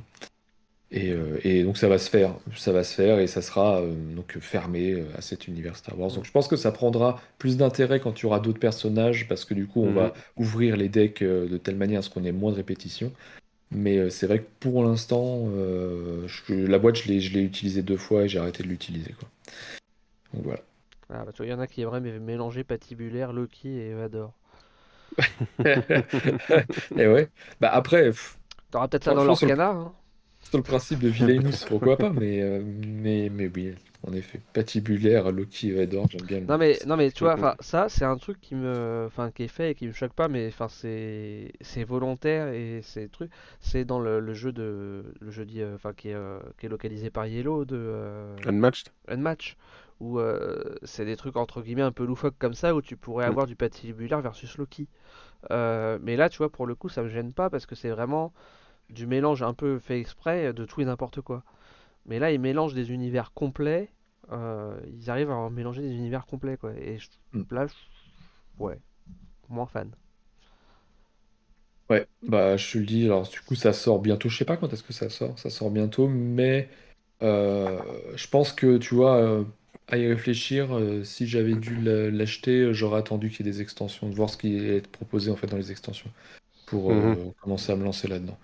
Parce que c'est vraiment la, même critique qui est ressortie à chaque fois, c'est bah ouais, mais du coup t'as moins ce truc-là de mélanger des univers, puisque, puisque finalement bah t'as qu'un univers Star Wars. Et en plus de ça, tu as pas. Euh, t'as pas les illustrations, c'est les photos, finalement, quand c'est les films.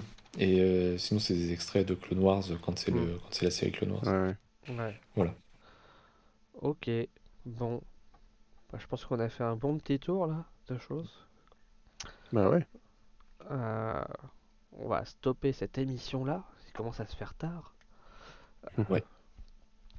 Et puis on va se dire euh, à dans 15 jours, euh, normalement. Euh, sûrement sur de l'actu encore, je, sais pas encore, on, verra si on fait autre chose. D'ailleurs, tu n'as pas même pas parlé de, de la fermeture de. J'ai oublié leur nom. Cosmoduck. Cosmoduck. J'avais Duckland en tête, mais ça n'avait rien à voir.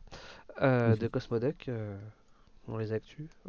non, pas. Peut-être on fera un petit truc dessus dans deux semaines, je sais pas. Enfin bon, après compliqué d'avoir des choses vraiment à dire dessus, mais voilà. Euh, sinon, euh, il y a pas mal de lives jusqu'à la fin de la semaine, là, normalement, sur la chaîne. Ouais. Bah, tous les jours euh, samedi. Tous hein. les jours, samedi compris. J'avais vu ça tout à l'heure. Calendrier, si je reprends. Bah, j'y suis. Donc, demain, on a live peinture pour donc continuer un peu la peinture des unités pour la campagne qui a démarré sur Song of Ice and Fire. Vendredi, rapport de bataille, également sur Song of Ice and Fire. Et samedi, notre cher aventurier des jeux qui va encore nous faire un let's play sur Death Throne saison 2. Voilà. Et euh, bon, alors c'est pas confirmé à 100% encore, mais euh, il y a de fortes chances que euh, du coup lundi midi on fasse un, live unboxing du, de la totale de Etherfield avec le Dandy, puisque Nils ne pourra pas être présent, si on arrive d'ici là à trouver une autre date commune, nous trois, mais je pense que du coup c'est bien parti pour que ça se fasse mercredi. En mangeant sa gamelle le midi, parfait. Pourquoi j'ai une sorte d'alerte que je ne vois pas C'est pour te faire stresser ça. Je, sais pas. J'ai eu un son de style alerte, mais je sais pas d'où il vient. J'espère que vous... je sais pas si vous l'avez eu. Euh, j'ai rien vu s'afficher à l'écran. ouais, je sais qui a fait un petit raid du coup? J'ai pas compris ce qui vient de se passer. Euh, chez qui on fait un petit raid? Ah bah ah bah voilà. Ça y est, là ça se voit. Merci Dark. Dark DDR qui renouvelle son abonnement. C'est moi. ah. je sais pas pourquoi j'ai eu l'alerte dans mes oreilles avant de la voir apparaître. Ah, J'étais omniscient. Twitch, Twitch rentre en toi, tu commences à le vivre de l'intérieur. C'est OBS qui, a, dû faire une plante. En tout cas, merci euh, Dark DDR pour ton, pour ton réabonnement. Ça fait extrêmement plaisir. Voilà. FPGX qui, applaudit. Euh. Merci, merci. Le jet lag, ça doit être ça, ouais. C'est parce que c'est. C'était dans une galaxie très très lointaine, là c'était le temps que ça parvienne. Euh, donc du coup, euh, on disait un raid. alors, il faut que je regarde chez qui on peut faire un petit raid. Twitch, Twitch, Twitch. Est-ce qu'il y a encore des gens à raider tu vois, c'est ça la question. Bah, il y a Pénélope. Ah, il y a Pénélope qui est toujours. En... Pénélope. Ça fait longtemps qu'on n'a pas fait de raid chez Pénélope. C'est vrai, c'est vrai, c'est vrai. Je suis pas sûr